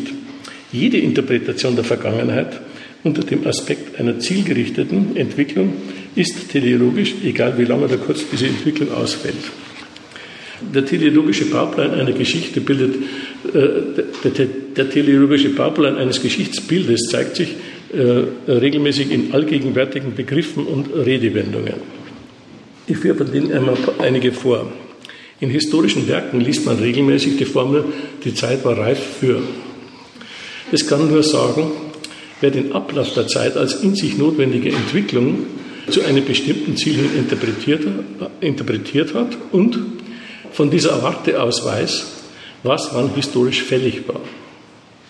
Wenn eine Sache als Rückschritt eingestuft wird, dann speist sich auch dieses Urteil von der Vorstellung eines historischen Fortschritts in Richtung auf ein definiertes Ziel hin. Manches wiederum hält der Historiker für verfrüht, anderes für verspätet. Und so eine Verspätung soll dann für das Folgende aufschlussreich sein. Man spricht zum Beispiel von einer verspäteten Nation. Damit ist Deutschland gemeint. Deutschland war demzufolge mit, der, mit seiner Konstitution als Nationalstaat zu spät dran. Woher weiß das der Historiker? Der weiß das aus den Fakten natürlich, weil andere Länder, andere vergleichbare Länder, äh, früher eine, äh, die Nationenbildung äh, zustande gebracht haben, Frankreich, Großbritannien zum Beispiel. Und das beweist dem Historiker, dass die Nationenbildung eigentlich auch in, in Deutschland früher fällig gewesen wäre. Diese Verspätung, es gibt nicht wenige Historiker, die erklären aus dieser verspäteten Nationenbildung mehr oder weniger die ganzen sogenannten Verwerfungen des 20. Jahrhunderts. Da hat dann übrigens der, der Erste Weltkrieg auch wieder seinen Grund. Eine andere teleologische Wendung, äh, Wendung, spricht von einem Zenit, der ein Phänomen überschritten hat. Dieses Phänomen gilt dann als äh, historisch überlebt. Warum ist das so? Weil die, das Phänomen entspricht nicht dem, was in den Koordinaten einer definierten Teleologie, eines Geschicht, definierten Geschichtsablaufs angesagt gewesen wäre. Solche Erscheinungen sind dann noch nicht lebensfähig oder zum Scheitern Urteil, verurteilt, weil sie anachronistisch sind. All diese Begriffe fungieren als logische und sprachliche Utensilien einer Interpretation. Mit ihnen erhalten die vergangenen Geschehnisse ihren Begriff durch ihr Verhältnis zum jeweiligen Ziel der Geschichte. Dieser Fehler blamiert sich mit einer absonderlichen Implikation.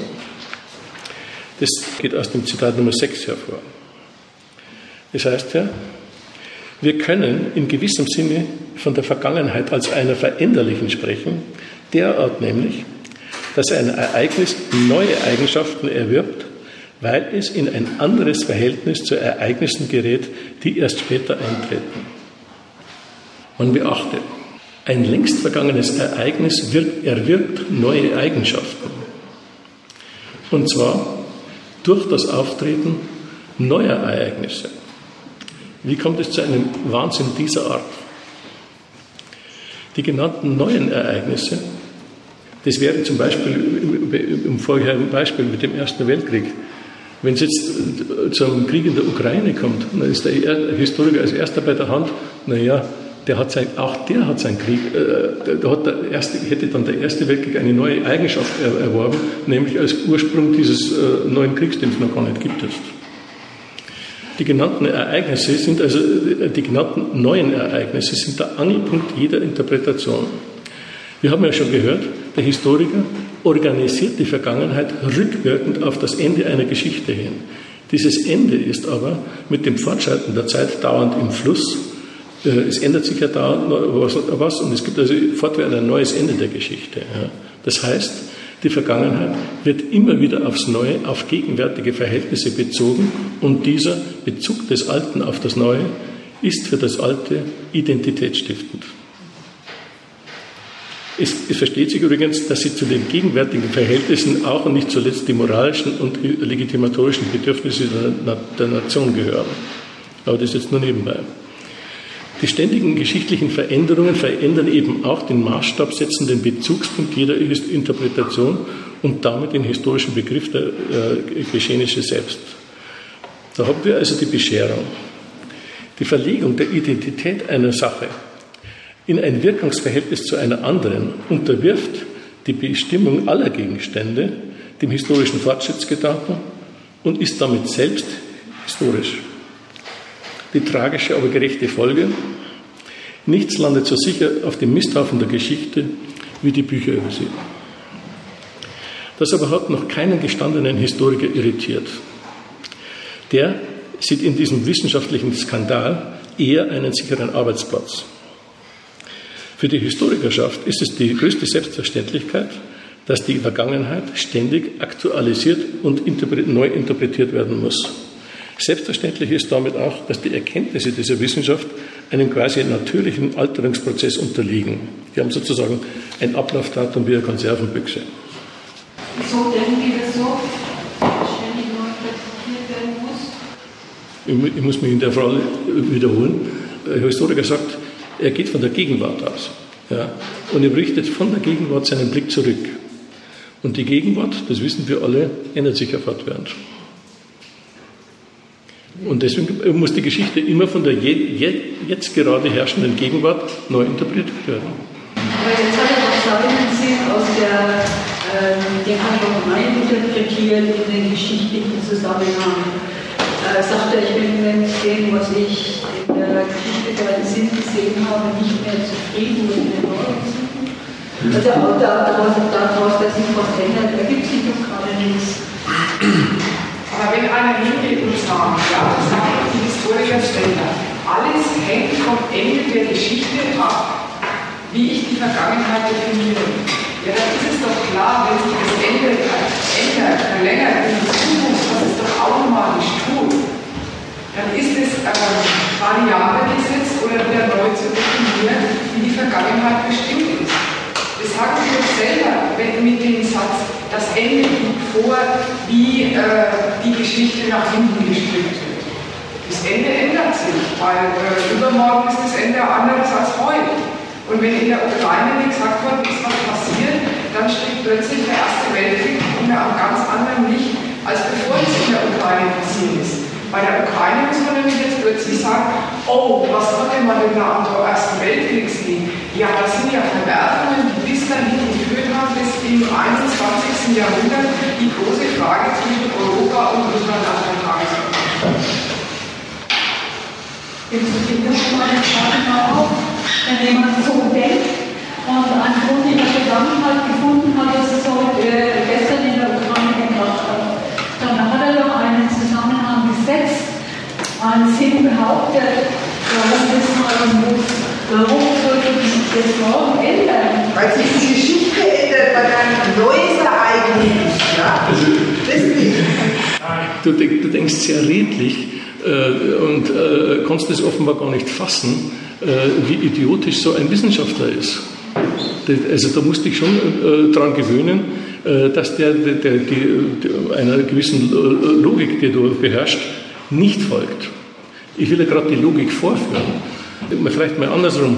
Dir ist doch bekannt, dass die Geschichte fortwährend neu interpretiert wird. Das kann dir nicht entgangen sein. Denk doch nur mal äh, an so einen Epochenwandel, der 1945 stattgefunden hat. Da ist mit einem Schlag sind alle Interpretationen ungültig geworden. Und ich erkläre dir, warum das so ist. Aber da kannst du jetzt nicht einfach einblenden. Ich weiß nicht, ob ich dich richtig verstanden habe, weil ich es nur teilweise höre. Aber du sagst, wenn die jetzt mal einen Zusammenhang gesetzt haben, da kannst du doch den nicht einfach aufgeben. Hast du eine Ahnung? Nein, weil gegen diese Begründung, weil sich etwas ändert, ja. Äh, das ist doch keine objektive. Ja, ich, ich habe schon darauf hingewiesen. Der sieht einen neuen Sinn in dem, was jetzt ist. Die, was ich, die, nehmen wir mal diesen Extremfall von 1945, da ist die Änderung sehr wohl objektiv. Ist offen, das ist wiederum offensichtlich. Da hat, sie, da hat, sich also nicht nur die Gegenwart, also die, äh, der, der Nation, beziehungsweise der verloren gegangenen Nation geändert, sondern auch die gesamten moralischen Verhältnisse, die da dran hängen. Ich habe darauf hingewiesen, zur Gegenwart gehört immer äh, die moralischen und, und, und, legitimatorischen Bedürfnisse der Nation. Ja, das, das, das, macht die Gegenwart ja für die Interpretation wesentlich auch aus. Ja. Aber, aber auch die faktische Gegenwart spielt natürlich auch eine Rolle. Wenn die Globalisierung aufkommt, dann sagt der, äh, dann sagt der Historiker, da müssen wir mal die, die Globalisierung erklären. Dann definieren, die definieren es Globalisierung und da kommt es dabei raus, dass die äh, Globalisierung, ich habe bei einem gelesen, die ist schon vor 4000 Jahren angegangen. Das wäre, das, da kommt was Neues hinzu. Globalisierung, vor 20 Jahren hat kein Mensch von Globalisierung geredet. Da kommt was Neues, ein neuer Begriff aus und auch eine neue Sache. Ja. Da sagt da müssen wir doch mal uns fragen, woher die kommt. Da kommt, der, da kommt der von den, mit den Hittitern an. Aber du, ich weiß, also gut, ich vielleicht. Ja, habe ich so verstanden, dass äh, klar, Historiker, die bis 45 gelehrt haben, tun nach 45 völlig andere Subjekte, wo sie mal als völlig neuen Staatszweig gehen, die Geschichte neu interpretieren. Aber das kommt doch dann von ihrer Vergangenheit, und nicht davon, dass sich was geändert hat. Tja, ja gut, jetzt machst, jetzt machst du einen kleinen Vorgriff, äh, äh, dass die parteilich sind, das kommt jetzt demnächst. Und zwar ist die, äh, da hast, hast du die richtige Überlegung. Du sagst, wenn einer immer von der Gegenwart ausgeht und die Begriffe der Vergangenheit von der Gegenwart aus rückwärts konstruiert, wie die, die Zitate hier sagen, ja, dann ist er auch für die, dann, dann ist er, nimmt er immer den Standpunkt der Gegenwart ein, den gültigen Standpunkt der Gegenwart. Und das ist eine Parteilichkeit für die. Du hast recht. Das kommt jetzt gleich. Sie, sehen das Problem momentan nicht richtig. Ich konnte mit dem Gedanken, dass, weil sich äh, äh, etwas dauernd ändert, äh, gibt es dann, äh, das ist der Grund dafür, dass die das neu interpretieren nichts anfangen. Ja, daran war ist der Logik. Also das Beispiel Globalisierung, ja? Naja, wenn ich etwas Neues habe, Globalisierung, ist Aussage, dann wird jetzt das Alte interpretiert, neu bewertet, neu betrachtet, im Lichte der Globalisierung. Globalisierung ist doch kein Ding. Ist doch, ist doch jetzt mal egal, daran hängst du doch jetzt nicht. Das ist halt nicht, ja? schon. Aber es ist doch die Logik des Bedingungsgedanken. Ja, wenn man sagt, die Vergangenheit bestimmt das, was in der Zukunft kommt.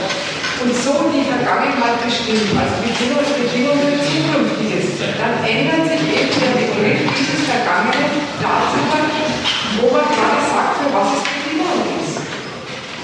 Und das, für was es Bedingung ist, das ändert sich dann im zeitlichen Ablauf, weil was Neues passiert.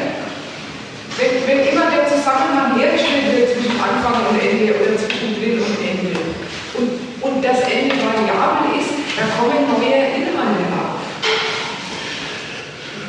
Aus Bedingungen, aus dem, dass man zeitliche Fakten in einen Bedingungsgedanken hineinsetzt und sowohl und die Vergangenheit als Vorgriff der Zukunft und als Bedingungssetzend erklärt. Daran liegt die Logik, dass ich dann auch die Bestimmung vom Ersten Weltkrieg Beispiel verändert, darüber eben, was sie, für was sie als Bedingung gesetzt wird. Bedingung für die moderne Bundesrepublik, die Bedingung äh, für den Zweiten Weltkrieg.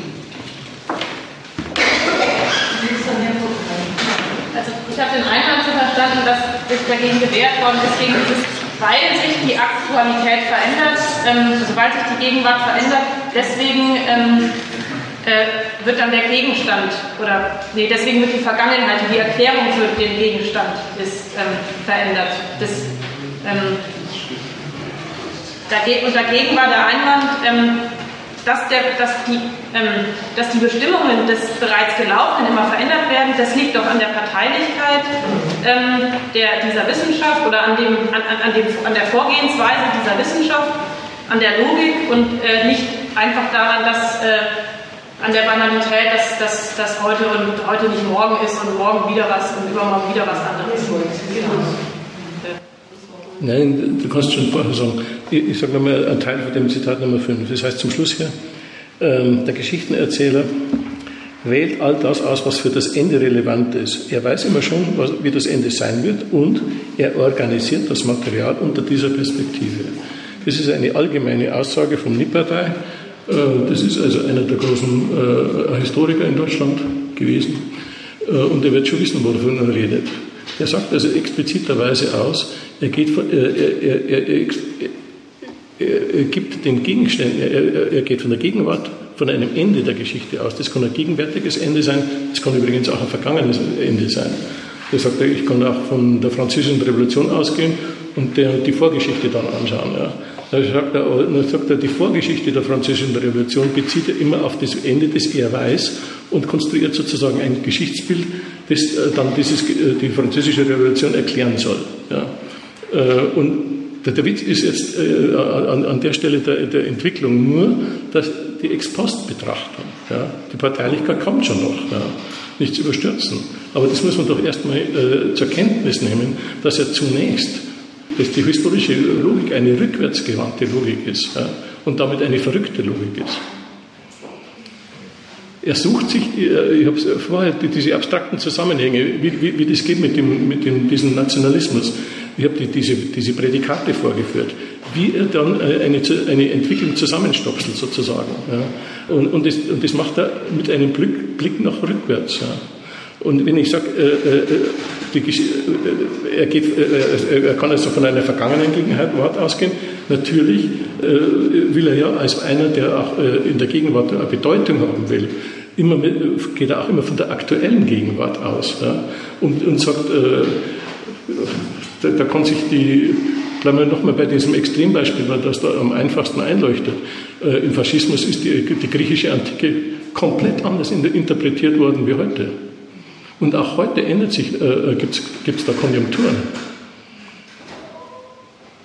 Und das, das, das liegt daran, äh, dass Sie sagen, zum Beispiel, du kommst doch nicht darauf auf die Idee, äh, bei den, sagen wir jetzt bei den Hittitern die, die Ursprünge der Globalisierung zu suchen, wenn es die noch gar nicht gibt. Aber das ist dann schon äh, ein Begriff der Hethiter, dass die sowas losgetreten haben. Da, da kommt doch ein Mensch in, in den 70er Jahren noch gar nicht drauf. Das ist unmöglich.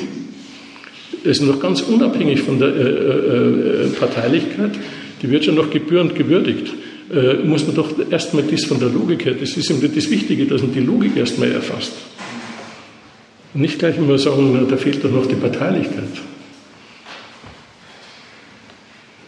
Ich mache Friedensangebot und mache einfach weiter, dann wird die, die, wie gesagt, die Parteilichkeit wird noch ausführlich gewürdigt.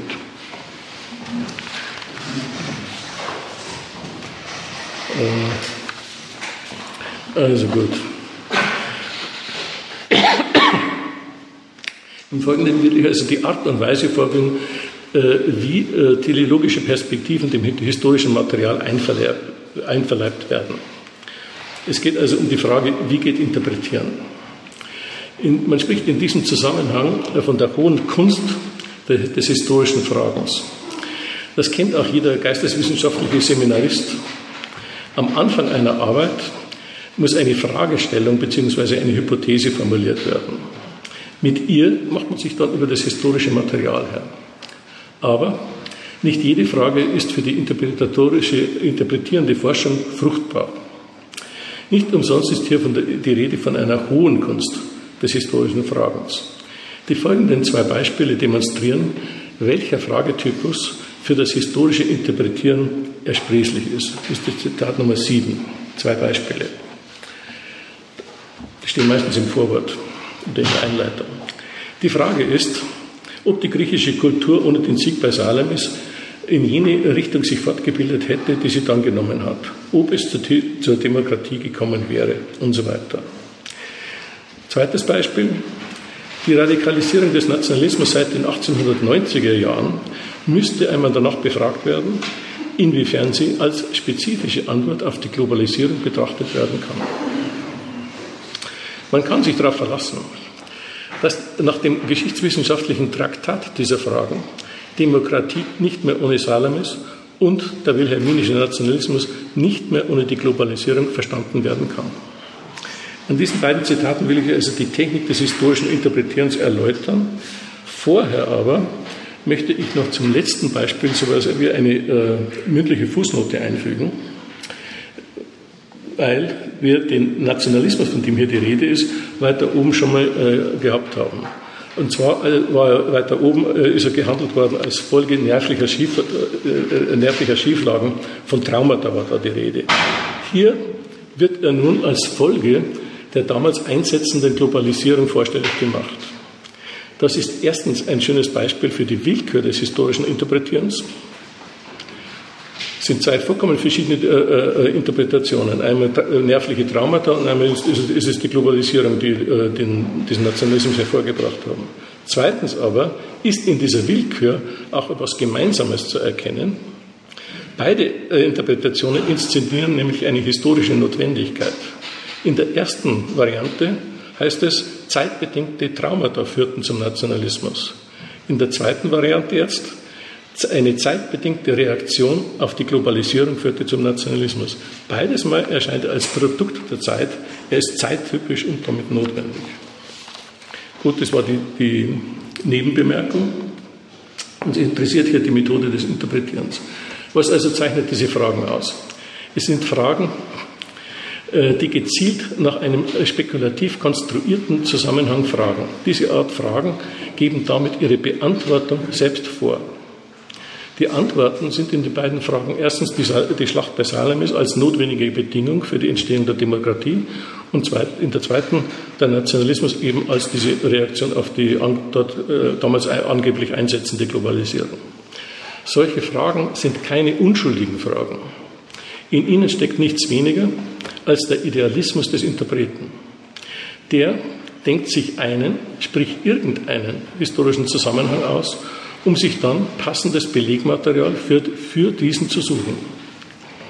Was also in einem, Geschichtsbuch, äh, in einem Geschichtsbuch als wichtiger historischer Zusammenhang verkauft wird, erblickt das Licht der Welt im luftigen Aggregatzustand einer frei ersonnenen Idee.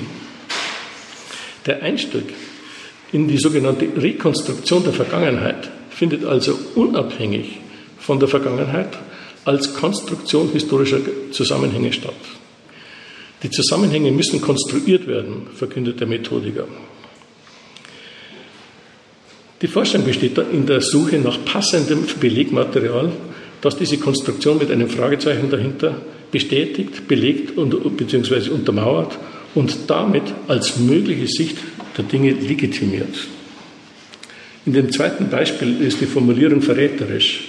Sie heißt, wenn die Fahndung nach passendem äh, Belegmaterial erfolgreich war, kann man die Sache als das Hirngespenst betrachten, äh, als, als dass es die Frage formuliert hat.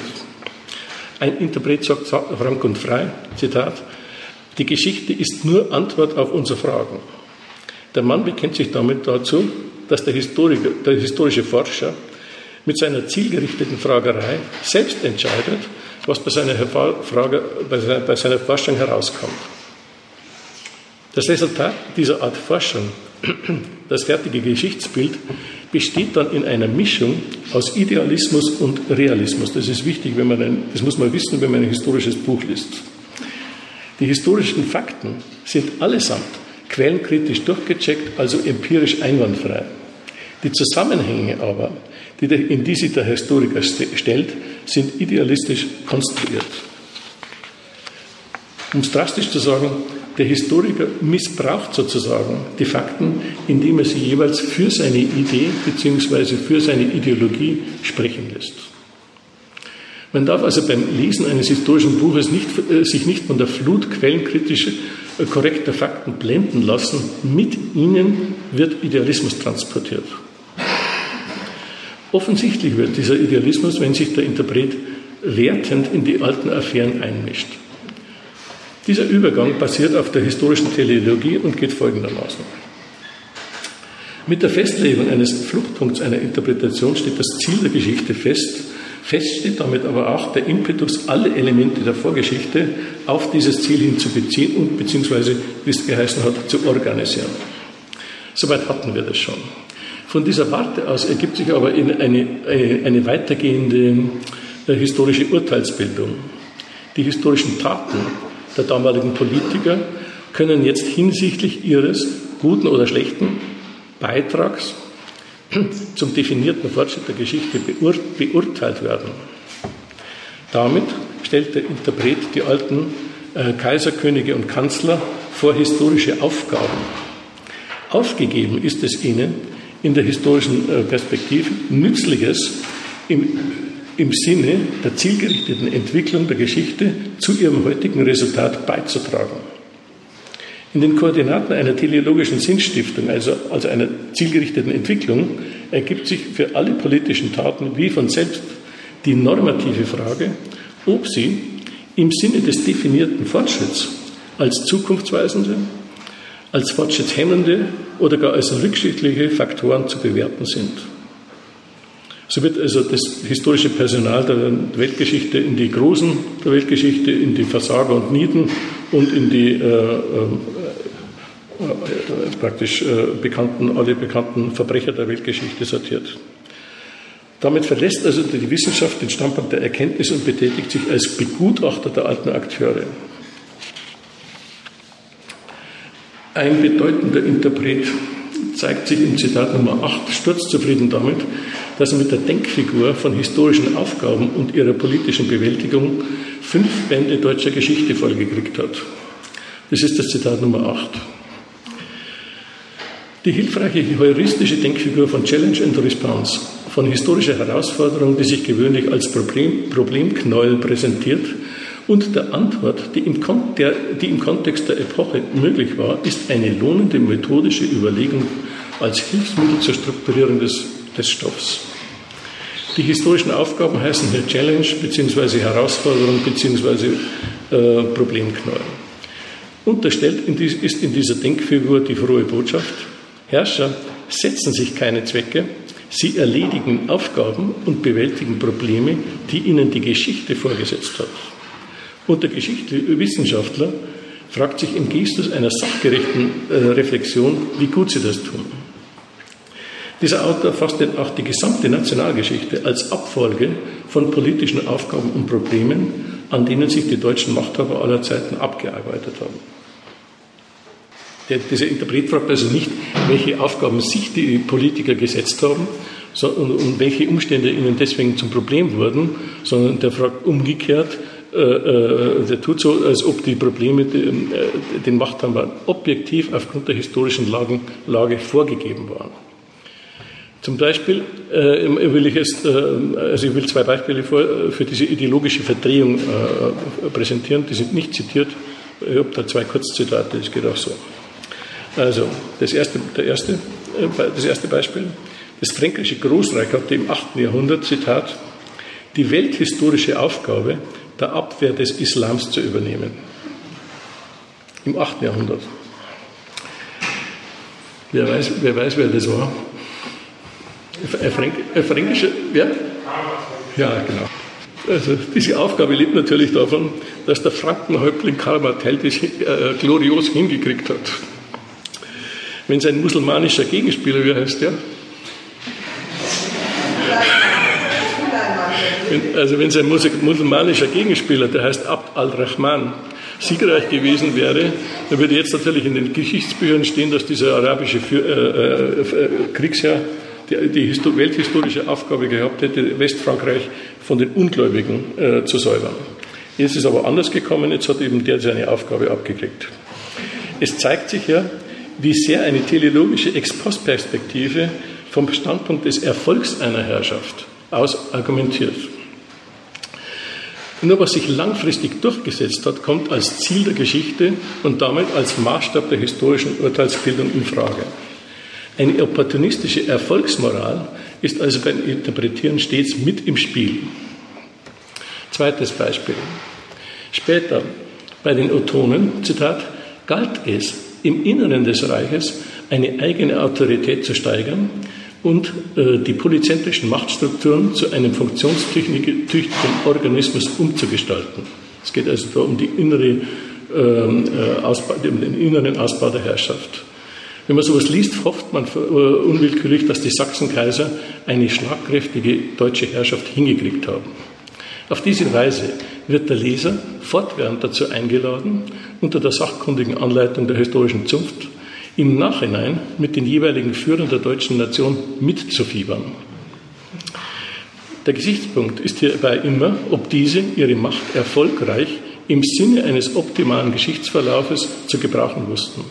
Die Frage, ob die Be Bewältigung der den historischen Protagonisten untergejubelten Aufgaben jeweils geglückt und gut geglückt ist, begleitet den Leser durch die Jahrhunderte und macht die Parteilichkeit für große Machterweise der Herrschaft zur Selbstverständlichkeit. Dieses Verfahren transportiert ständig eine Ideologie, ohne sie auch nur ein einziges Mal auszusprechen. Herrschaft ist hier ganz selbstverständlich unterstellt als Dienst an notwendigen und edlen Aufgaben. Es wird hier also klar, wie sehr Geschichte vom Standpunkt einer erfolgreichen Herrschaft aus interpretiert wird. Es versteht sich natürlich, dass dabei die eigene Nation im Vordergrund steht. Der Standpunkt des Erfolgs zeigt sich aber auch, wenn Historiker kritisch werden und das Scheitern eines Staatsmannes vor seinen äh, Aufgaben beklagen. Das zeigt das nächste Beispiel. Das ist Zitat äh, Nummer 9. Äh, die Grundfrage zum Untergang der Weimarer Republik lautet, wie es zu einer der erfolgenreichsten Fehlhandlungen der Geschichte kommen konnte, äh, wie auf eine scheinbar legale Weise, ja unter Gebrauch und Missbrauch demokratischer Mittel und Verfahren, ein freiheitlicher Rechtsstaat in ein totalitäres Regime verwandelt werden konnte. Wir haben hier also wieder, wir haben hier also wieder eine Fragestellung, sogar eine Grundfrage, äh, die ihre Antwort schon mitformuliert. Die Antwort steckt erstens im Begriff Fehlhandlung. Die damalige Politik steht, steht damit von vornherein als Fehler zur Erklärung an. Eine, eine Vorstellung von einer richtigen und erfolgreichen und damit historisch fälligen Politik ist damit, damit unterstellt. Diesen Befund bekräftigt zweitens die Formulierung, wie es dazu kommen konnte. Auch damit ist von vornherein klar, dass das, was geschehen ist, nicht zum regulären Regierungsgeschäft gehört. Dass der so auffällig reibungsarme Übergang des demokratischen Systems zum autoritären, von dort zum faschistischen, zu den Optionen der bürgerlichen Staatskunst zählen könnte, ist mit der Rede von einem politischen Versagen ausgeschlossen. Allgemein gesagt, Unschöne Ereignisse der Nationalgeschichte sind auf individuelle Fehler schwacher oder blöder Politiker zurückzuführen. Sie kennzeichnen also weder die Nationalgeschichte und schon gar nicht die Nation selbst. Die Kritik am Führungspersonal der Nation erweist sich regelmäßig als äh, Ehrenrettung der Nation. Die Nation wird durch, ihre geschichtswissenschaftliche Interpretation aber nicht nur von jedem Makel bereinigt, sie erscheint darüber hinaus als Sinngebilde. Wer die Geschehnisse der nationalen Vergangenheit immer nur im Hinblick auf ihren Beitrag für die Entstehung heutiger Verhältnisse betrachtet, verleiht der Vergangenheit den Sinn, diese heutigen Verhältnisse hervorzubringen. Und das erhebt die gegenwärtigen Institutionen zu einem Sinngebilde, in denen der versammelte Sinn aller, alter Zeiten gegenwärtig ist. Die Kategorie Sinn bezeichnet eben nicht, was eine Sache ihrer Natur noch ist, sondern das, wofür sie bedeutend ist, wofür sie Sinn macht, kann man auch sagen. Der Sinn einer Sache liegt immer in ihrem funktionellen Verhältnis zu etwas anderem, die Kategorie Sinn erweist sich damit als der Stoff, aus dem Geschichte ist. Das bekundet das Zitat mit der Nummer 10 in begrüßenswerter Klarheit. Es heißt hier, Sinn ist eine Kategorie des historischen Denkens, die den inneren Zusammenhang organisiert, der aus einer Ereigniserfolge in der Vergangenheit eine Geschichte für die Gegenwart macht.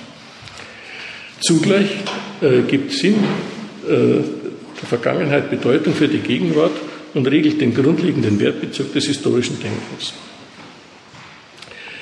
Du musst wieder langsamer sprechen. Ja.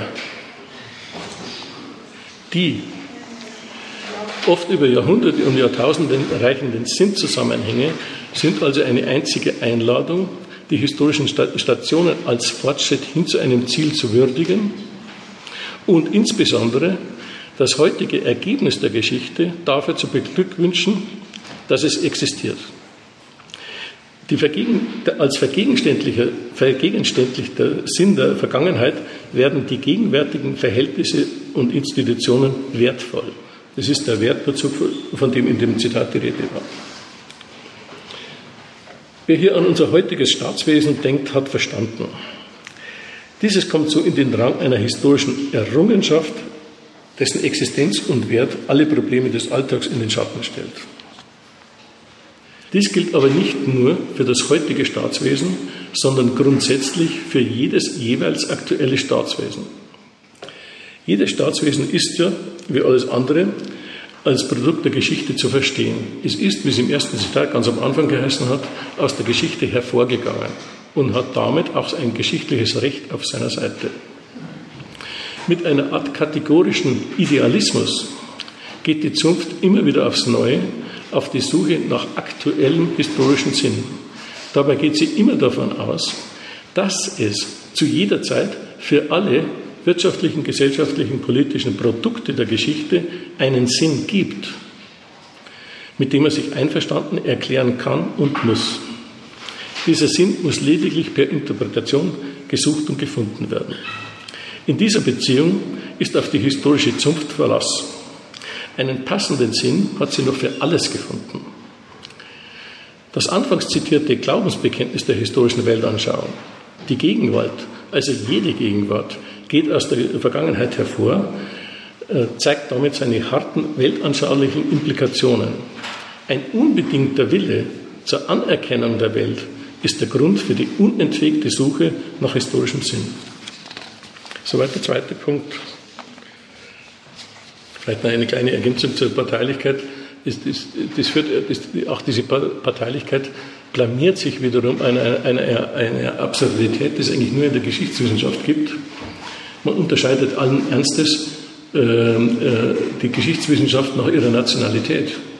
Es ist ganz selbstverständlich von der italienischen, deutschen, polnischen, französischen und so weiter Geschichtswissenschaft zu reden.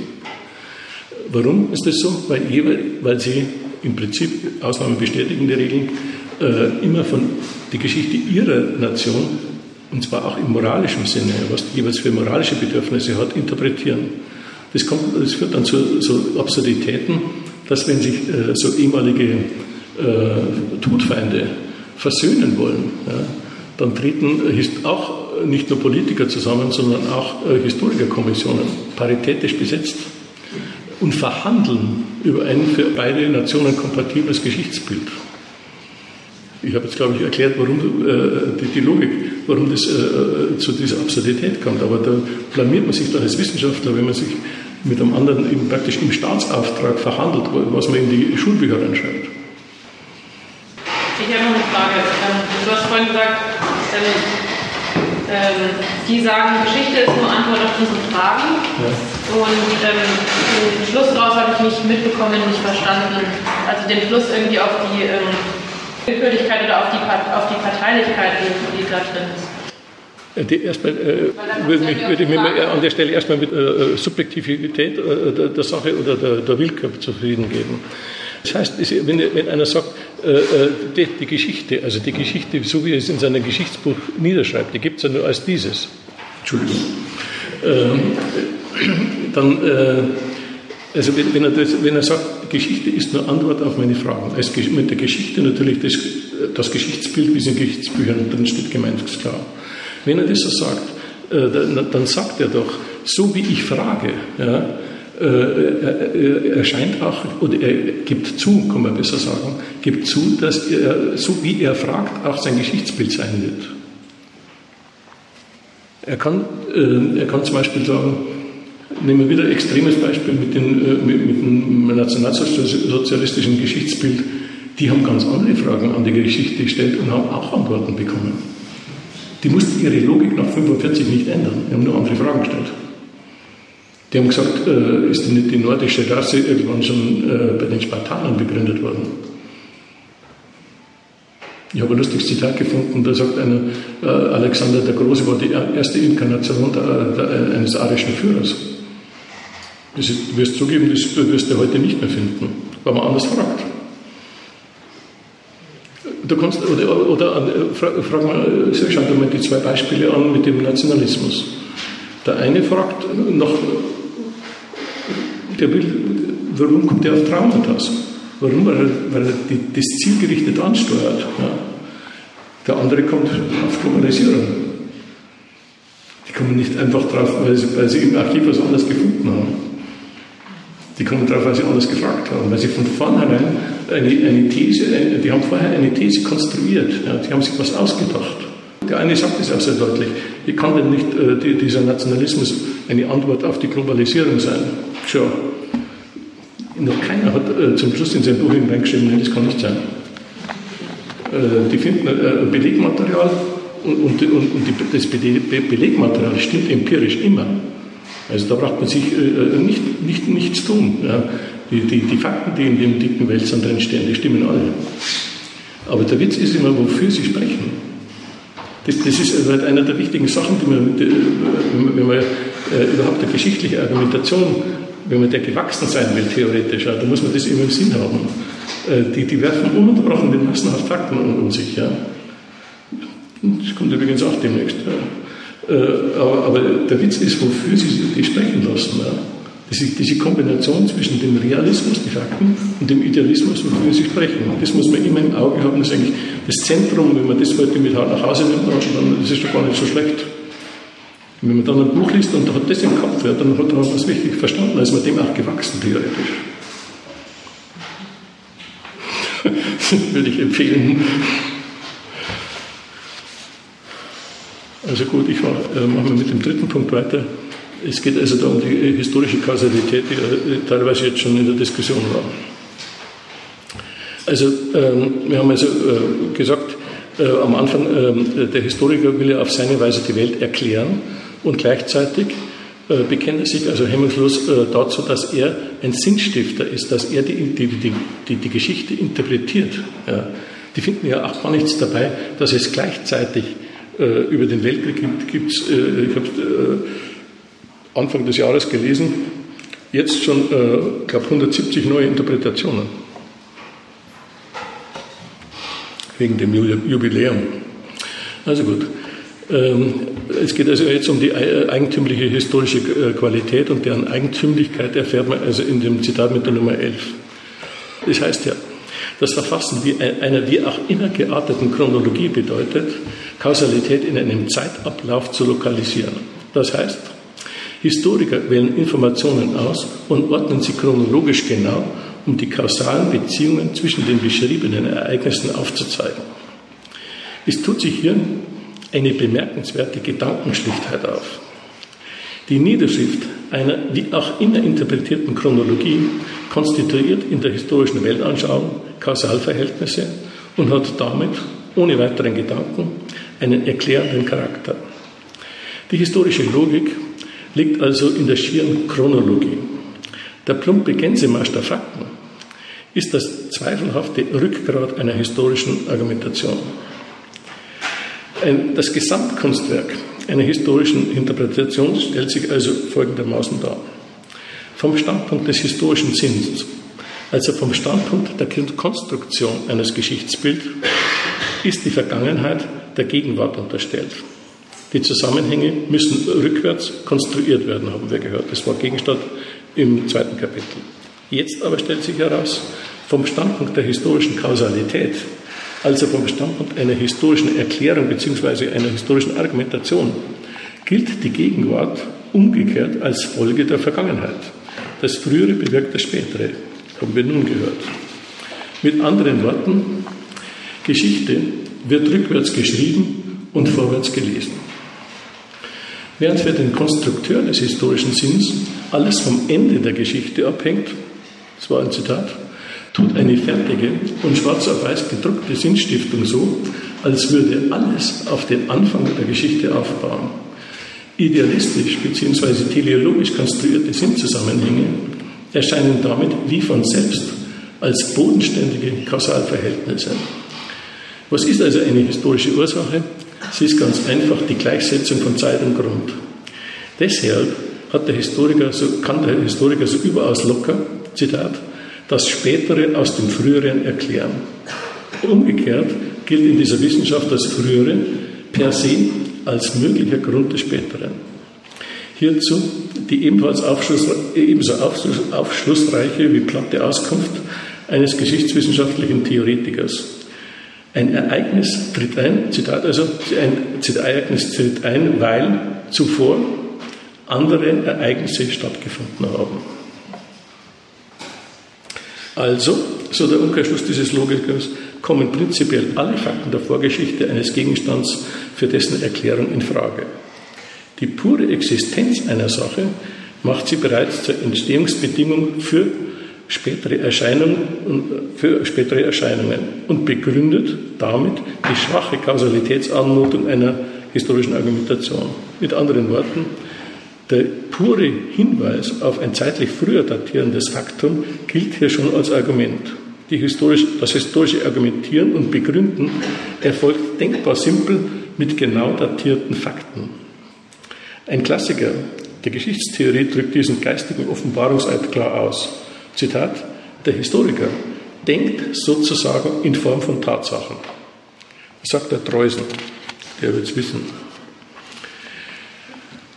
Das heißt, Tatsachen werden mit Tatsachen erklärt, indem sie, noch ein Zitat, miteinander zu Wirkungszusammenhängen verknüpft werden. Man beachte, das bloße Verknüpfen von chronologisch sortierten Tatsachen soll diese erklären. Der teleologische Idealismus präsentiert sich damit ganz bodenständig und im Gestus des reinsten Realismus als chronologisch-kausales, wiederum ein Zitat, System von Fakten. Das kennt übrigens auch jeder. Historiker werfen ununterbrochen mit Unmengen von Fakten um sich. Das zeigt sich auch im historischen Schriftgut. Historische Bücher sind signifikant dick.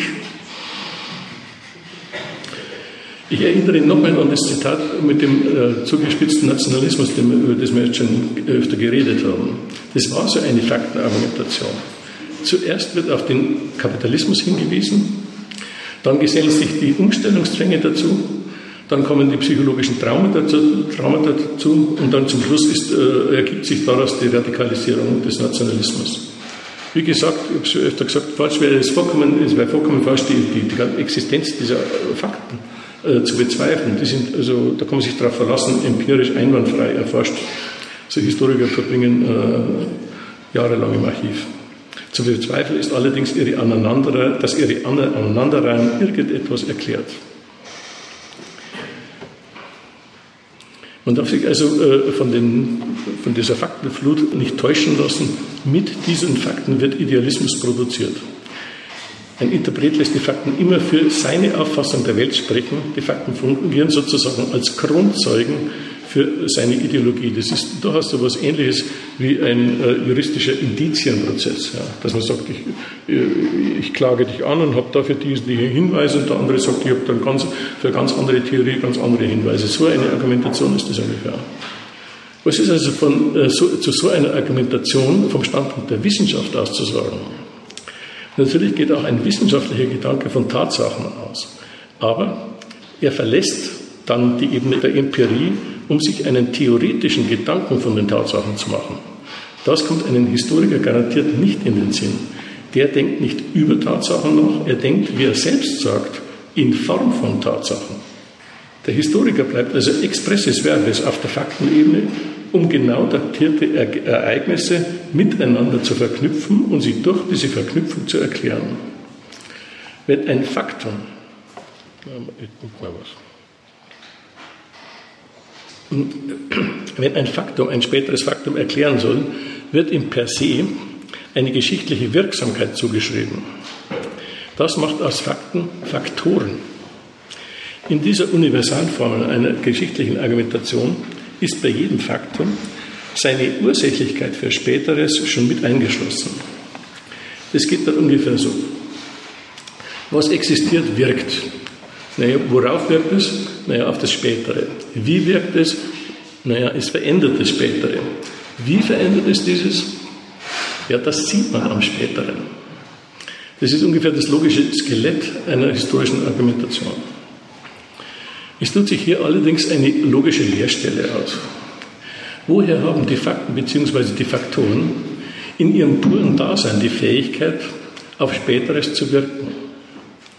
Irgendetwas muss also in ihnen stecken, das diese Wirkung möglich macht.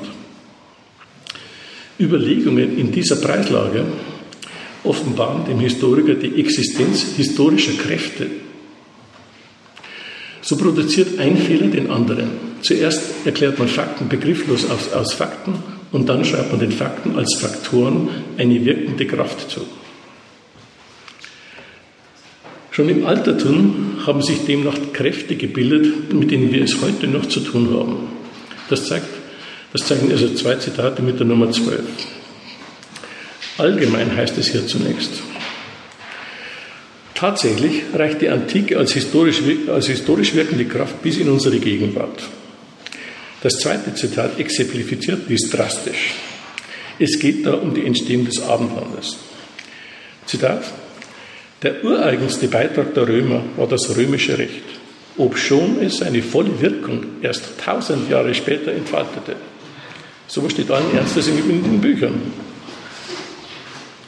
Genau, von Alexander Demert, äh, ein, ein wichtiger Berliner Althistoriker. Äh, der bürgerliche Rechtsstaat wird hier als Spätwirkung von Kaiser Justinians Corpus Julius Civilis interpretiert und gewürdigt. Das war also im 6. Jahrhundert nach Christus. Weiter oben übrigens hatten wir auch schon mal eine, eine ähnliche epochenübergreifende Wirkung, wenn da einer äh, gesagt hat, das war einer der ersten Zitate, wenn man äh, Willy, Brandt, äh, äh, Willy Brandts Ostpolitik erklären will, da muss man gleich bis ins Mittelalter zurückgehen. Was, was sich da entwickelt hat und auf den Brand gewirkt hat, das äh, kann man dann erforschen. Das war bestimmt auch eine, sogar eine Kraft. Die Abstammung dieser Art unterirdisch wirkenden Kausalität vom überirdischen Sinn der Teleologie tritt hier klar zutage. Das, das römische Rechtswesen wird als Ursprung des heutigen äh, Rechtsstaates interpretiert und erhält so seinen historischen Sinn. Im nächsten Atemzug wird ihm dann prompt eine entsprechend gigantische Wirkkraft zugesprochen. Mit der formalen Chronologie alleine ist aber eine Interpretation noch nicht geglückt. Der, Histori der historische Interpret will schließlich mit äh, eine glaubwürdige, ein glaubwürdiges Geschichtsbild äh, produzieren und äh, an den Mann bringen. Das heißt, der anvisierte, also in der Frage vom anvisierte äh, äh, äh, Sinn der Geschichte, muss in die, Geschichte, in, die, in die empirischen Tatsachen so einleuchtend eingelesen werden, bis er ein irgendwie plausibles Bild ergibt. Die Leistung einer gelungenen Interpretation besteht darin, die zeitliche Abfolge der historischen Ereignisse überzeugend als sachlich folgerichtiges Geschehen darzustellen. Zu diesem Zweck lässt der Historiker penibel ermittelte und datierte und, wie wir gehört haben, sorgfältig ausgewählte Tatsachen so dicht und massenhaft aufmarschieren, bis ein stimmiges äh, Geschichtsbild entsteht. So soll am puren Hintereinander der Faktenkolonnen ersichtlich werden, mit welcher inneren Notwendigkeit das historische Geschehen in Richtung des zu erklärenden Gegenstandes wirkt und tendiert. Das verleiht dem historischen Geschehen den Charakter einer in sich konsequenten Entwicklung. Mit diesem Begriff ist ein entscheidender Schritt zur historischen Erkenntnis getan. Eine Entwicklung ist als eigenständige, sich aus sich selbst speisende Bewegung zu verstehen. In ihr steckt sozusagen die Kraft der Geschichte und das macht sie zur zentralen Erklärungsform des geschichtlichen Denkens. In ihr steckt also auch die Notwendigkeit der Geschichte, von der wir ja geredet haben. Diese, äh, diese, äh, diese Erklärungsform namens Entwicklung ist allerdings zirkulärer Natur. Die Fakten, die eine historische Entwicklung konstituieren, können nun umgekehrt als welche erklärt werden, die diese Entwicklung mit sich gebracht haben. Ich will das an einem auch ideologisch interessanten Entwicklungsgedanken vorführen. Der hat im folgenden Zitat den sehr wissenschaftlich klingenden äh, Titel Prozess. Das muss aber keinen nervös machen. Äh, das ändert an der tautologischen Entwicklungslogik nicht das Geringste. Es handelt sich um das Zitat Nummer 13. Dieses Zitat will äh, erklären, äh, wie sich der Imperialismus in den Köpfen der damaligen Politiker breit gemacht hat. Nachdem also der Autor allerhand zeittypische Geschehnisse aufgezählt und zu, einem, äh, wirkenden, und zu wirkenden Faktoren verwandelt hat, zieht er, zieht er daraus den folgenden Schluss. Das Zitat dann.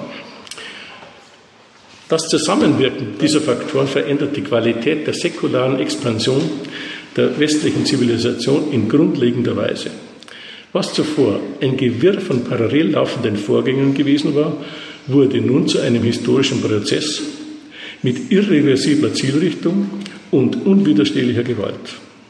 Der Zusammenbruch informeller Herrschaftsformen einerseits, die Rivalität der Mächte andererseits, dazu Die an Stärke zunehmende Aktivität interessierter Gruppen machten es den Staatsmännern nunmehr unmöglich, sich der imperialistischen Flut entgegenzustemmen. Da merkt also jeder sofort, man merkt, ich merke es auch bei euch, das kann nicht stimmen. Da wird so eine Determination, eine Notwendigkeit immer aufgebaut. Und da sieht man auch schön, äh, wie so eine historische Notwendigkeit konstruiert wird und, äh, man merkt auch sofort, welchen Zweck sie hat. Aber trotzdem rentiert sich das mal, äh, sich das zu, genau zu vergegenwärtigen. Der Gedanke führt hier also folgenden Kreis. Erstens, die, die diversen Taten der damaligen Staatsmänner erscheinen hier als parallel laufende Vorgänge. Deren Urheber bleibt anonym. Diese Vorgänge rezipiert der Historiker immer gleich als wirkende Faktoren. Drittens, der bloße Hinweis auf das gleichzeitige Auftreten und Zusammenwirken all dieser Faktoren soll dann deren Verselbstständigung zu einem irreversiblen Prozess mit unwiderstehlicher Gewalt plausibel machen.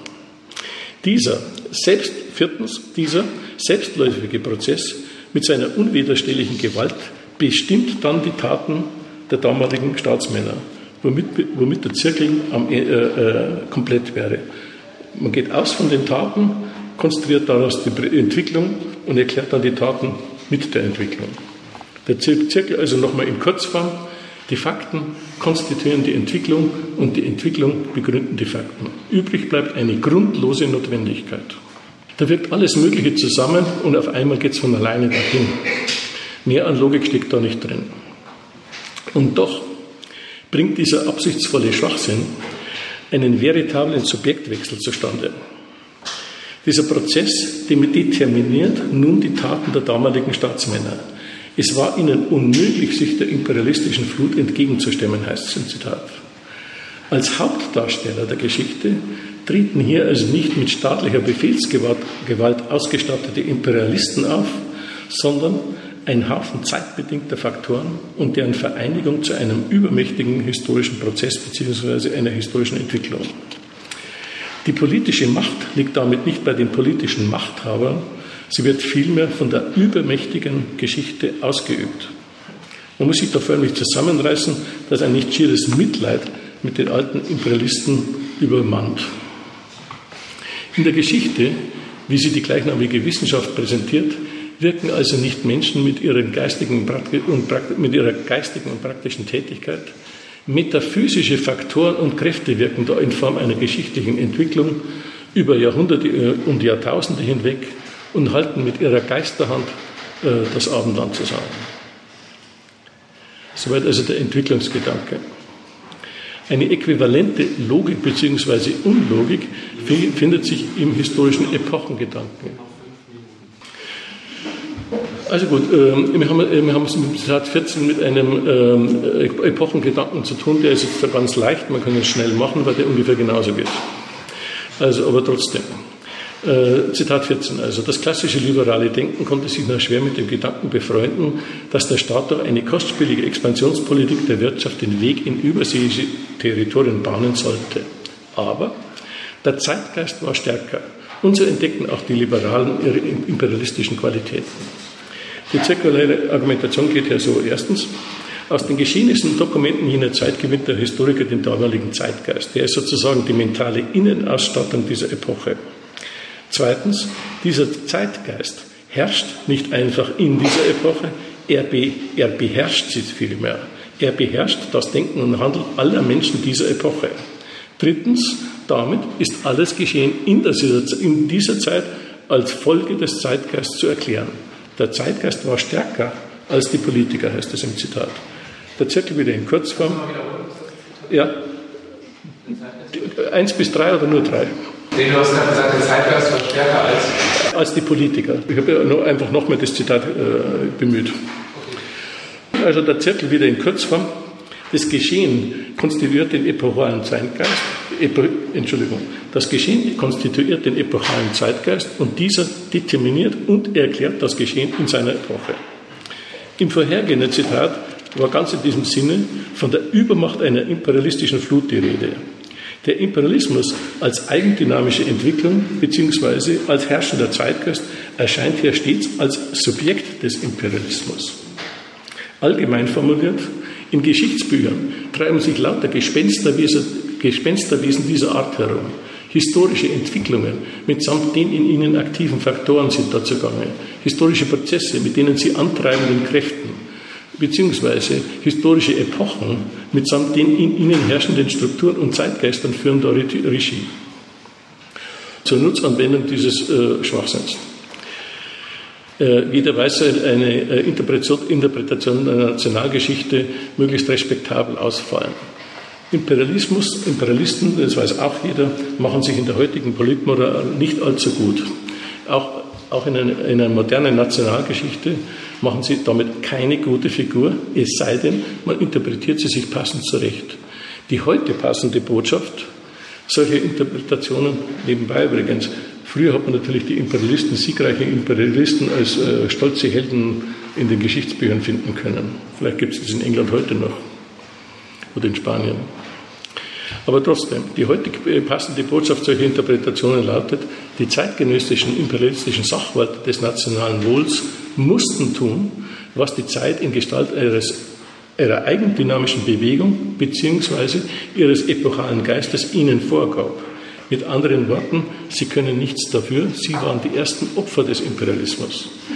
Die Ideologie, nochmal im Klartext, im Klartext, in der Epoche des Imperialismus weiteten nicht Imperialisten mit harten staatsmaterialistischen Kalkulationen ihre Hoheitsansprüche über den ganzen Globus aus. In den Köpfen der damaligen Politiker grassierte vielmehr ein zeitgeistiger Imperialismus, so eine Art äh, politischer Rinderwahnsinn. Die obersten Subjekte des Imperialismus als wehrlose Objekte des Imperialismus. Das wahre Subjekt des Imperialismus ist er selber. Wir können hier aufhören oder wir müssen aufhören. Okay, dann, dann, dann, dann lassen wir es gut sein. Wenn es noch Nachfragen jetzt gibt, dann ja, weil wir wissen so in fünf Minuten muss man draußen sein. Ja, gut, okay. Dann, dann ist es gut.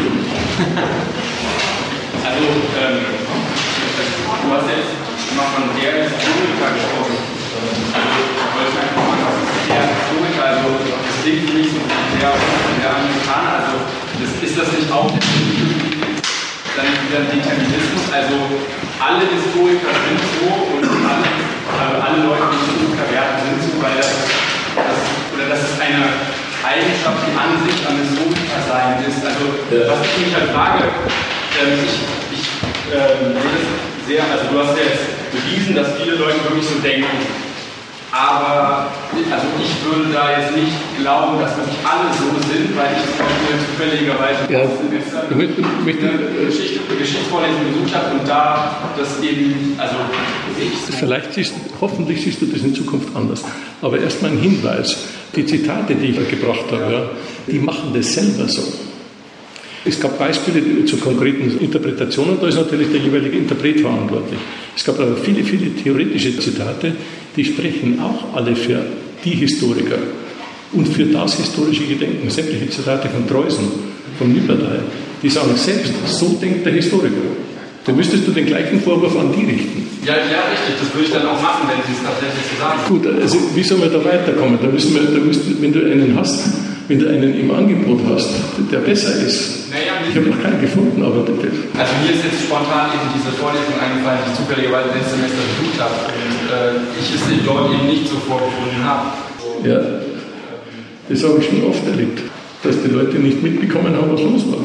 Also das will kann man jetzt einfach so sagen. Ja, natürlich. Genauso wie du es ja auch einfach sagst, das war anders. Ja. Aber wenn ich den besucht hätte, dann wäre. Weiß. Ja. Wer weiß. Aber da kommen wir nicht weiter. So. Aber zumindest, äh, zumindest äh, würdest du ja dem widersprechen, also dass es quasi eine notwendige Eigenschaft des Historikerseins ist, ähm, solche Gedanken zu, zu haben und solche Sätze zu formulieren, oder? Also, doch, doch. Äh, also dass, dass quasi alles und ja auch alle, die werden, also die es noch werden, so sein werden, weil sie einfach Historiker sind. Ja. Aber das ist doch ein, doch. Das ist quasi, das wäre so eine Unmöglichkeit, anders zu sein als so Nein. Äh, natürlich du dir überlegen und über die äh, griechische Polis mal ein Buch schreiben, das nicht so ist. Ja. Gefunden habe ich noch keines. Weil, also, was du auch sagst, ist ja nicht, nicht jedem Geschichtsstände ist es ist diese Eigenschaft Das ist dem nicht immanent, also wir haben, genau, ja. kann das auch, dass ich anschaue, dass ich denke, ich verurteile das als Blödsinn ja. wieder so gedacht, deswegen denke ich anders. Schau mal her, allein wenn du dich nochmal das vergegenwärtigst, der Impetus, warum er überhaupt Historiker wird, ja, er sagt, der Impetus, er sagt, ich will ja nicht eine Orchideenwissenschaft sein. Ja. Du, das wäre ja fast eine, eine nette Sache, wenn einer sagt, ach, ich, ich mache mal ein richtig vernünftiges Buch über die griechische Polis meinetwegen. Das ist vollkommen sinnlos. Ja. Äh, insofern, äh, da hat keiner was davon, äh, keine Nutzanwendung. Das kann man halt lesen und dann weiß, wie, es damals zugegangen ist. Wäre wär eine ganz feine Sache. Ja. Das kann man halt lesen dann. Das, das ist, macht kein Historiker, der gibt im Übrigen der Staat auch kein Geld dafür. Ein Historiker hat schon den Anspruch, ich habe es ganz am Anfang zitiert, er will nicht einfach die geschichtlichen Gegenstände erklären, sondern er will alle Gegenstände in Konkurrenz zum Politologen, zum Psychologen, zum äh, Soziologen, in Konkurrenz zu diesen Wissenschaften anders erklären, nämlich geschichtlich. Das war ganz am Anfang. Ja.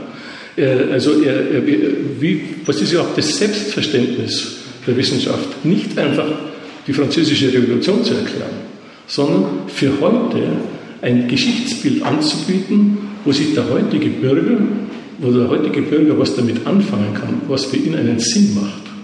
Deswegen wird Historie, Geschichte auch immer umgeschrieben. Und in, allein in diesem Impetus sind sie sich gleich. Der Impetus wird natürlich ganz verschieden äh, äh, exekutiert. Ja. Da, da, da, sagt der eine, macht der eine den Sinn, der andere den Sinn. Ich habe so einmal darauf hingewiesen. Ein Leben lang reicht nicht mehr aus, um die verschiedenen Sinnprodukte zum Ersten Weltkrieg überhaupt nur durchzulesen. Das macht die Zunft aus. Ja. Und wenn, solltest du da jetzt einen finden, der ganz anders ist, dann ist das ja eine nette Sache, tut aber nichts zur Sache. Ach so. Weil dann gibt es halt einen, einen, wie gesagt, ich habe noch keiner begegnet, aber die historische Zunft, wie, sie so in, dieser Allgemeinheit, wie sie sich auch selbst aufstellt, ja, die sagen das ja selbst, das habe ich ja nicht erfunden. Warum komme ich mit so einem Zitatenzettel an? Die stellen sich auf und sagen, wir wollen was Sinnvolles zum Verständnis heutigen, äh, des heutigen Volkes ja, äh, beitragen, damit die wissen, äh, in welchem äh, geschichtlichen Zusammenhang sie leben und wie sie sich auf, entsprechend aufzuführen haben. Ja, das ist das Lied, das haben sie uns ja auch gegeben. Aber, aber äh, ich meine, dass es auch anders sein kann. Also das würde ich doch mal. Ja, du, da, ja, da, da ist offene Tür rein. natürlich kann man vernünftig sein. Das ist wichtig. Ja, also ich meine, das, also das, was ich meine, das klingt halt so nach so einer. Ähm, ja, genau, das ist wieder auch. Also es klang halt so. Aber gut, wenn du das so nicht meinst, dann ist es also als Sorge Nein, ja, anders, dass Nein. anders nachgedacht wird. Ja, die Gedanken, wenn ich dir in Seminaren vorlese, ich bin ja gar nicht kritisch. Sag doch. Ja. Ich habe, also, das wäre ja total, jetzt glaube ich, verstehe ich erst. Ich mache doch hier nicht eine Theorie der geistigen Determination auf. Das wäre ja vollkommen verrückt. Ja, ja. Dann hätte ich ja gar nicht kommen können. Nur, ich wollte nur sagen, das schwingt. Also, also das, das ist natürlich wenn eine, natürlich kann man historische Sachen richtig erklären. Das ist überhaupt, es gibt sogar Beispiele dafür. Ja. Ursprüngliche Akkumulation zum Beispiel. Die ursprüngliche Akkumulation wäre sowas Nettes. Aber damit, damit fangen wir jetzt nicht an, weil sonst kommt die Erde wieder mit dem Schlüssel. Ja, aber das wäre dann zu weit, dass wir das noch Aber das ist dann, das ist dann eben, der, der das macht, ist nicht ein Historiker in diesem Sinne. Er betätigt sich natürlich, kann man schon sagen, er betätigt sich in diesem, wenn einer die ursprüngliche Akkumulation richtig hinschreibt, dann betätigt er sich in dem Sinne als Historiker, aber nicht als Historiker in diesem Sinne, dass er äh, als Sinnstifter unterwegs ist. Der hat erstens das ist ganz wichtig. Man muss erst, wenn man, wenn man sagt, man will etwas erklären, und zwar historisch erklären, wie es zu einer Sache gekommen ist, da musst du schon mal als erstes anfangen als Nicht-Historiker. Du musst erstmal dir einen Gedanken machen, was ist die Sache ihrer Qualität nach. Das bist, damit bist du kein Historiker, sondern äh, ein Historiker in dem Sinn, der alle Sache, jeden Gegenstand über seine Entstehung erklärt und mit der Entstehung gleichsetzt. Ja. Sondern da sagst du, die, der, der, Gegenstand, wurscht, ob der jetzt existiert oder vor 2000 Jahren, den betrachte ich als für sich und analysiert ihn seiner Qualität auf. Und wenn du weißt, was es ist, ja, auf der Basis kannst du sehr wohl fragen, naja, wie, sind, was waren dem seine Entstehungsbedingungen, und zwar seine, seine notwendigen Entstehungsbedingungen. Also, das, das ja, sprich. Nee, aber das, bemerkst du den Unterschied? Ja, na klar. Ja, ja, das ist, da muss man sich schon auch äh, reindenken. Also, und, ich das, das war mein, mein erstes Argument. Äh, er sagt, er hat entlang Gegenstand, Willy Brandts Ostpolitik. Ja? Und, sagt, und dann sagt er, wenn man das erklären will, dann müssten wir bis ins Mittelalter zurückgehen. Jetzt ist das natürlich ein besonders blödes Zitat. Ja? Aber gleichzeitig wird das Prinzip an der Sache genauso klar, wie es andere Historiker macht. Jeder Historiker wird zurückgehen. Und er weiß gar nicht, wovon er redet. Also dieses, dieses Denken ergibt sich aus der Position des Historikers. Ja, aus, ja, ich sage, genau. Wir kommen jetzt eigentlich zum, wieder am Anfang. Ich habe am Anfang gesagt, es, das Historische ist ein, eine, eine Betrachtungsweise, eine Erklärungsweise. Es ist einfach nicht, es, es ist nicht nur äh, das eine das Thema. Ich, ich sage nochmal das erste Zitat. Ja, ich, ich äh, äh, äh, das erste Zitat, das ist selbst ist eine Einführung in die historische Wissenschaft. Ja. Das Zitat mit der Nummer Null, das ist das erste Tippe. Die sagen selbst von sich, wir haben gar keinen spezifischen Gegenstand, sondern wir haben eine spezifische Methode. Und die Methode heißt, dass wir die Sache mit ihrer Erklärung, mit, der, mit, der, mit der, seiner Entstehung erklären. Wir müssen jetzt raus. Die also gut. Verlage